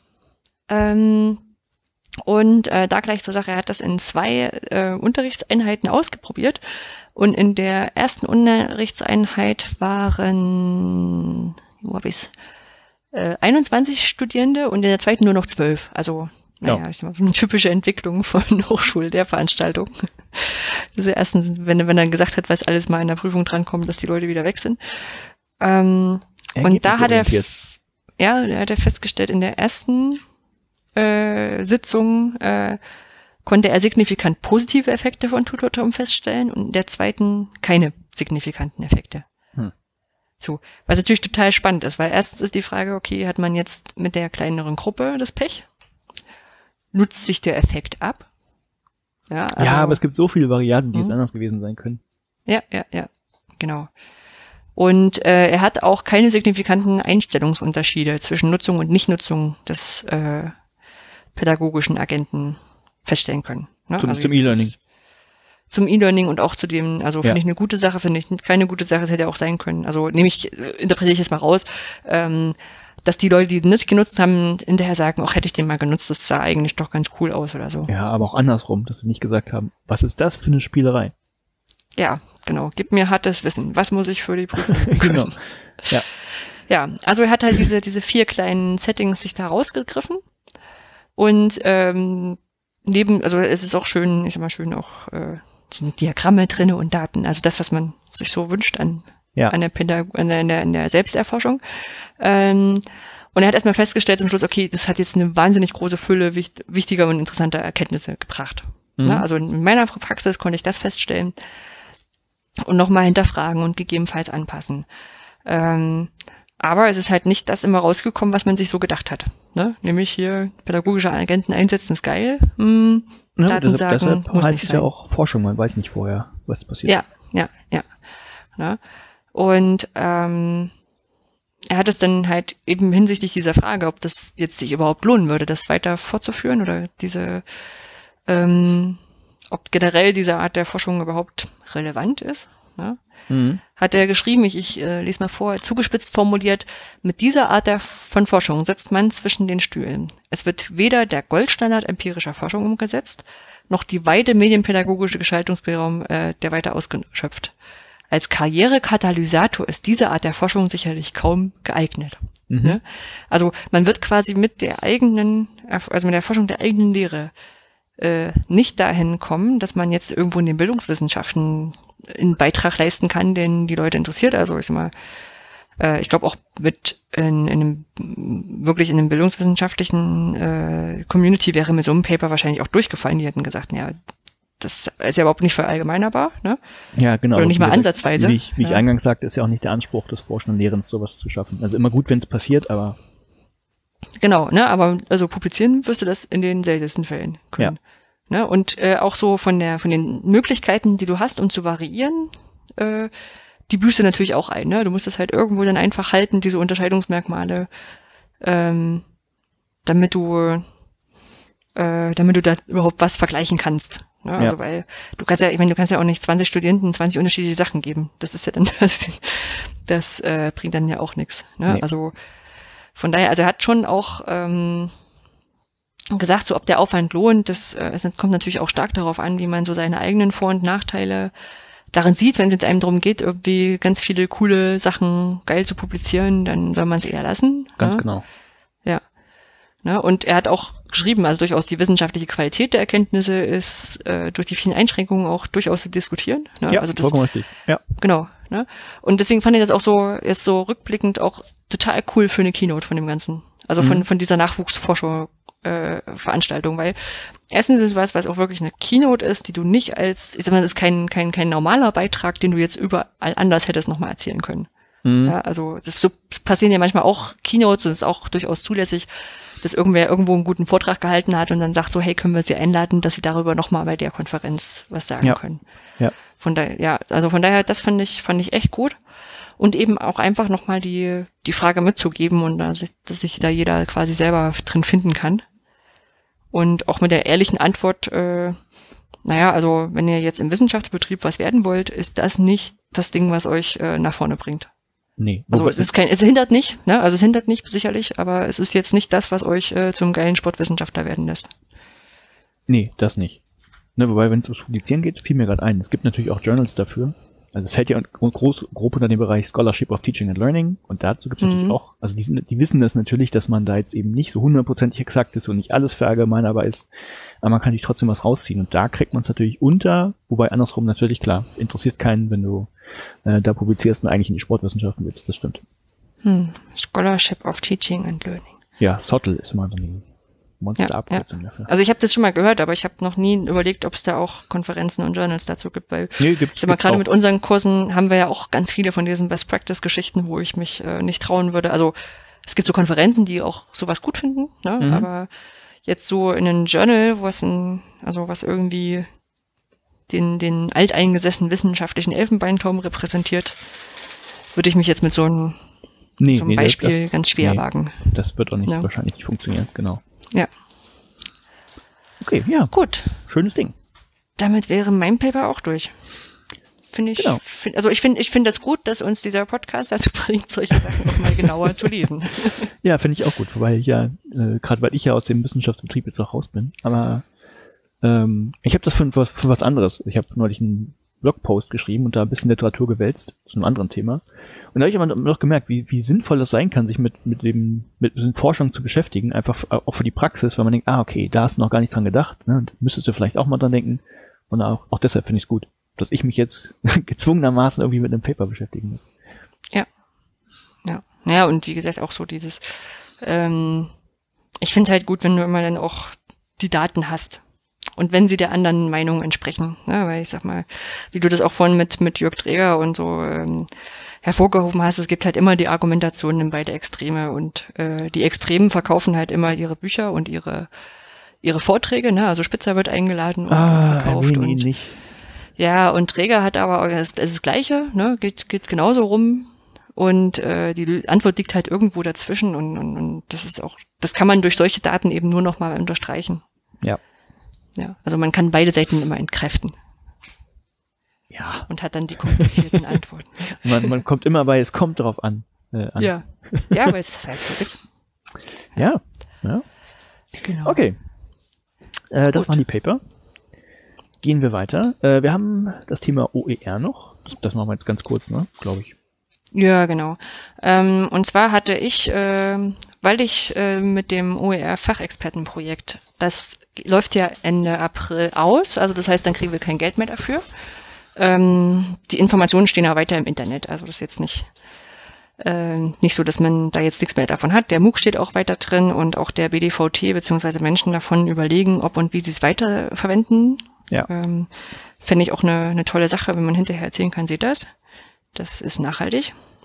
Ähm, ja, vor allem, wenn es auch andere nutzen, das ist ja, das finde ich immer ja, gut. Ja, ja, Genau. Und ähm, da ist es jetzt so, dass jetzt diese, diese ganze Förderlinie, das gibt ja so Querschnittsprojekte, äh, die dafür sorgen wollen, dass die Erkenntnisse aus den Projekten auch nachhaltig gesichert bleiben an mhm. zentralen Stellen. Was ich eine sehr coole Sache finde, prinzipiell, was Probleme auch mit sich bringt. Und eine dieser Stellen ist die OER World Map. Und ich habe in den letzten zwei Wochen an verschiedenen Stellen versucht, da die Sachen einzutragen.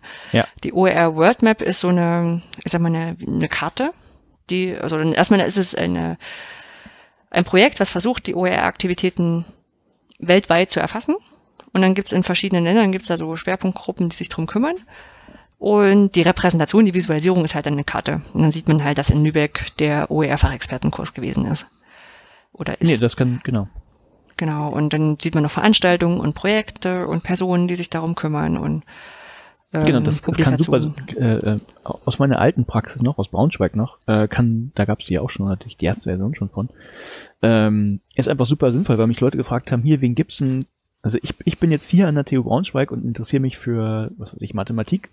Ich weiß jetzt aber gar nicht, wer, wer sich noch damit äh, beschäftigt und vielleicht auch irgendwie OR hat, die ich aufgreifen könnte oder benutzen könnte oder mit dem ich mich austauschen könnte. Und dafür ist es einfach super, um Leute oder Projekte zu finden, wo man äh, nachgucken kann oder andocken kann. Ja, ja. Ja, und auch mal die ganzen Datei, äh, die ganzen Informationen dazu zu sammeln, ne? Also man weiß vielleicht noch, okay, da gab es dieses, dieses Projekt, aber wann hat das eigentlich angefangen und so, also das ähm, dafür ist es schon sehr cool. Ja. Und ähm, von, von diesen Sachen gibt es jetzt allein aus dieser BMBF-Förderlinie eine ganze Reihe. Also es gibt dann, ich hoffe, ich vergesse keinen, es gibt dann mindestens daneben noch das OER Content Buffet aus dem Jointly-Projekt und also was so, ähm, ich sag mal, wie ein Repository für OER ist. Und ich hoffe, ja. ich sage das nicht falsch. Äh, das äh, ist bei uns auch bei einem anderen Kollegen, bei Markus Daimann, äh, mehr in der, in der Fuchtel ähm, und äh, ich schreibe auch oder bin gerade dabei und reise die Deadline gerade bisschen aus. Ähm, einen Beitrag für die Synergie, also diese diese Open Access Zeitschrift der Hochschulen Hamburg. Ähm, mhm. dazu, da noch was zu schreiben. Und ja. ich habe dann nur festgestellt, ich finde das, finde das alles super, quasi auch nochmal rauszupublizieren, äh, was wir da Tolles gemacht haben. Aber letztendlich so gefühlt schreibe ich ja doch immer an allen drei Stellen das Gleiche rein. Ja. ja also hinterlasst das Gleiche. Und wir hatten ja das, das gestern auch schon durchdiskutiert. Ähm, ich sehe noch keine Lösung dafür. Nein, ne? wir also brauchen nicht noch ein Meta, noch nicht noch ein Metadatenstandard. nicht, nicht noch ein Standard. Also wenn ich jetzt nur an einer Stelle reinschreiben müsste und, und, und die holen sich das raus, das ist irgendwie auch nicht das Sinnvolle raus. Also dann, dann bräuchte ich auch gar nichts reinschreiben und dann sage ich, holt euch doch von der Webseite. Ja. ja also es ist kompliziert. Genau. Aber es sind alles, alles ganz super, super Initiativen, halt diese, diese Arbeit und diese äh, Investitionen auch, also muss ja immer betonen, dass aus Steuergeldern kommt, ähm, nachhaltig irgendwo so zu dokumentieren, dass es weiter genutzt werden kann. Genau, und, und ja. World Map an sich, äh, weil es eben so ein schönes Projekt ist, äh, hat sie auch einen Preis bekommen und wird demnächst prämiert. In Delft. Genau. In Delft auf der Open Education Global Conference. Die haben halt auch ein Award ausgeschrieben und äh, ja, die OER WordMap wird kommen den bekommen. Also es, kommen wir gleich noch. Genau. Ja. ja, kommen wir gleich noch dazu. Ja. Genau. Das zum netten kleinen super coolen OER-Projekt. Ja. Solltet ihr euch mal angucken.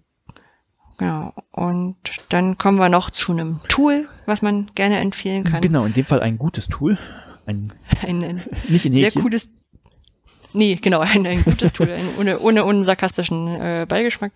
Ähm, und zwar ist das TeachPress, das ist ein Plugin für WordPress, ähm, womit man äh, WordPress bisschen pimpen kann, um einerseits Publikationen zu verwalten und, und nett darzustellen und andererseits kann man auch noch ähm, Kurse und Einschreibungen, also wie man es rudimentär an der Hochschule braucht, ähm, also nur die Einschreibungsorganisation äh, kann man darüber auch abwickeln.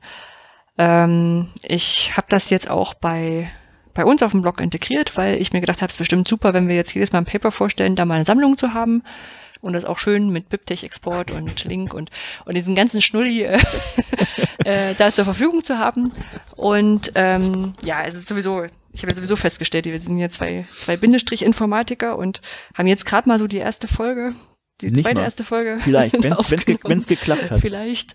ähm, und letztendlich, ähm, aber was unser, was wir schon haben, wir haben schon, wir haben schon einen, einen Twitter-Bot, wir haben schon oder ja. Twitter-Skript, wir haben einen Blog, wir haben Podlove, das ganze Krimskrams integriert und jetzt auch schon Teachpress integriert. Diesen ganzen ja, Technik-Schnickschnack haben wir schon mal rumprobiert.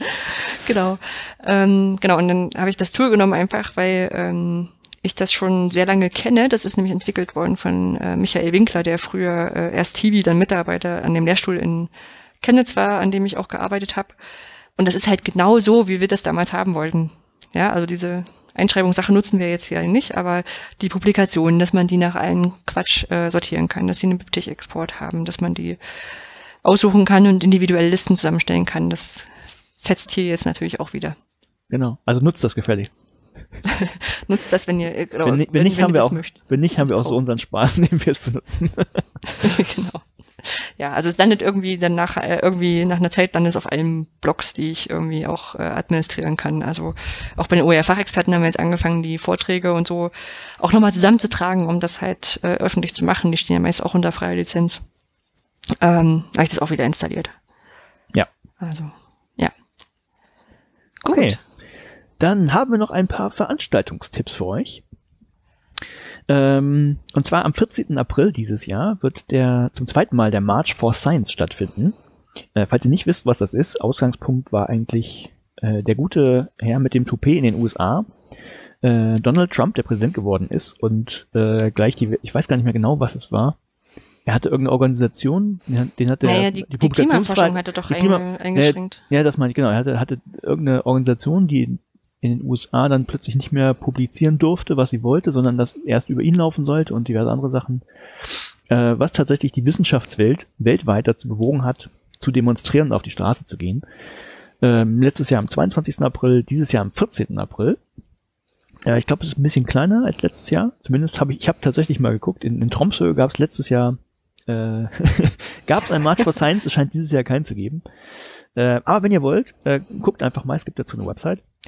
Äh, wo ihr müsst Deut auch nicht nach Tromsø kommen. Ihr, ihr müsst nicht nach Norwegen. ihr, ihr könnt natürlich auch gerne nach Norwegen kommen. Dann muss ich nicht alleine auf der Straße stehen. Ähm, nein, guckt einfach mal, wenn es euch interessiert. Äh, wenn ihr der Wissenschaft wohlgesonnen seid, dann geht auf die Straße, guckt, wo es in eurer Nähe was gibt und dann könnt ihr das machen. Das ja, so. also ich war letztes Jahr in Leipzig dabei. Ich weiß noch nicht ganz, wo ich am 14. April dieses Jahr sein werde. Ähm, aber erwäge durchaus, wenn das irgendwo hier in der Nähe ist, da auch wieder hinzugehen. Ich meine, sind halt drei Stunden maximal, die man da investiert. Ähm, dafür, dass nachher auf den Pressefotos viele Leute zu sehen sind und es vielleicht auch wie letztes Jahr auch in die Tagesschau kommt. Ja. Ähm, ähm, es gibt so viele Idioten, die draußen regelmäßig demonstrieren. Äh, da kann man auch für was Tolles mal auf die Straße gehen. Ganz genau. So, dann 18. 19. April, da findet in Bristol eine OER-Veranstaltung statt. Da müsstest du was zu sagen. Genau, das ist die OER 18. 2018 ist in Bristol, ähm, geht rund um äh, Open Educational Resources und Open Pedagogy und alles, was wahrscheinlich mit Open anfängt. Ähm, ja, genau, dann haben Joran Musmios und ich einen Beitrag zu den Open Educational Resource Awards aus Deutschland eingereicht. Ja. Genau. Äh, wenn ihr also in England seid zu der Zeit, könnt ihr auch da vorbeigucken. Äh, oder auch bestimmt übers Netz zuhören. Also oder, oder auch Twitter-mäßig oder, oder Stream-mäßig wird es da bestimmt einiges geben. Also, ja. Genau, passt auf. Und die Woche drauf, am, vom 24. bis 26. April, findet in Delft in den Niederlanden die äh, Global 2018-Emux 2018 statt. Ja, die firmen jetzt unter einem Dach. Ähm, ja, ist eine Konferenz auch um, geht um Open Education und um MOOCs und äh, unter anderem wird Anja da sein, auf jeden Fall. Ja, genau. Wir haben da irgendwie mit verschiedenen Projekten und wenn man dann schon mal nach Delft fährt, ne, also ich bin irgendwie bei vier Vorträgen mit dabei. Ist, wir nennen es einfach um Anja Lorenz sagt Sachen. Nein, das ist also ist wirklich eine große Konferenz. Also das ist man mit vier Vorträgen wahrscheinlich noch äh, gehört man zu dem zu den zu der Unterstufe. Ja. Genau. Und ich bin eventuell da, das weiß ich noch nicht. Äh, naja, ist ja, ja, ich bin vielleicht da. Vielleicht auch nicht. Sie, weiß ich noch nicht hm. genau. Kann sein. Genau. Ähm, das waren unsere Veranstaltungstipps für den April. Für Mai hätten wir schon was, aber das machen wir dann im nächsten Podcast. Ich sag Und, mal nur kurz, wer OER-Camps bestimmt. Ne? Ja, kommt dran, ja. genau. Weil wir dann Könnt ihr googeln, nächstes Mal erzählen wir das. Genau. Ja. Und was es noch so gibt. Und wenn ihr noch Veranstaltungen habt, wo ihr sagt, äh, ja, wäre cool, wenn wir da Werbung für machen, das machen wir gerne, dann müsst ihr uns einfach nur kurz einen Hinweis geben, wann das ist, was das ist und wo wir vielleicht noch drei Sätze zum Vorlesen finden dann machen wir das auch. Gibt ja noch mehr Veranstaltungen als die, die wir kennen. Ja, dazu kommt, dass wir natürlich auch dann gleich noch miterfahren, dass es diese Veranstaltung ja, das, gibt. Genau. Wir machen das, das ja hier dazu. auch für uns. genau. Ja, das waren unsere Veranstaltungstipps. Und jetzt habe ich gerade in unsere Shownotes noch schnell Hausmeisterei reingeschrieben. Wobei ich gar nicht weiß, ob wir was haben, aber wir sollten vielleicht mal dran denken, dass vielleicht noch sowas sein könnte. Haben wir noch mhm. irgendwas? Also erstens, wir sind ziemlich lang, stelle ich mal fest. Macht, finde ich jetzt doch nicht so schlimm. Wir hatten zwar gesagt eine Stunde, aber ach, dann hört uns schneller. nicht fast, oder ja, ja, es sind jetzt 100, 143 Minuten, sagt Ja, Feed. dann springt ihr halt an die entsprechende Stelle. Genau. Vielleicht, ja, wir, wir gucken mal, wie es wird. Wenn es euch nicht passt, melden. Dann, ja, ab, genau, also ab in die Kommentare. Ist immer so ein Hausmeisterthema. Äh, haben wir schon einen neuen Termin? Ich glaube nicht. Nee, aber es wird ja sicherlich Aufnahme irgendwie Ende April Ja, gucken wir gleich noch. Mal. sein.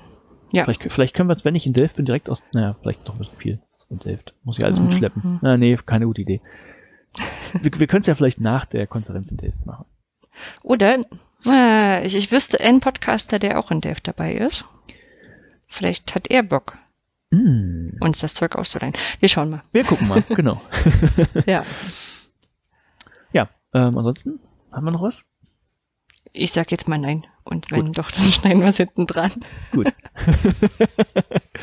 genau, also dann drücken wir uns selber auch mal die Daumen, dass es geklappt hat und Ja. sagen einfach bis zum nächsten Mal. Macht's gut. Tschüssi, macht's gut. Ciao. Ciao.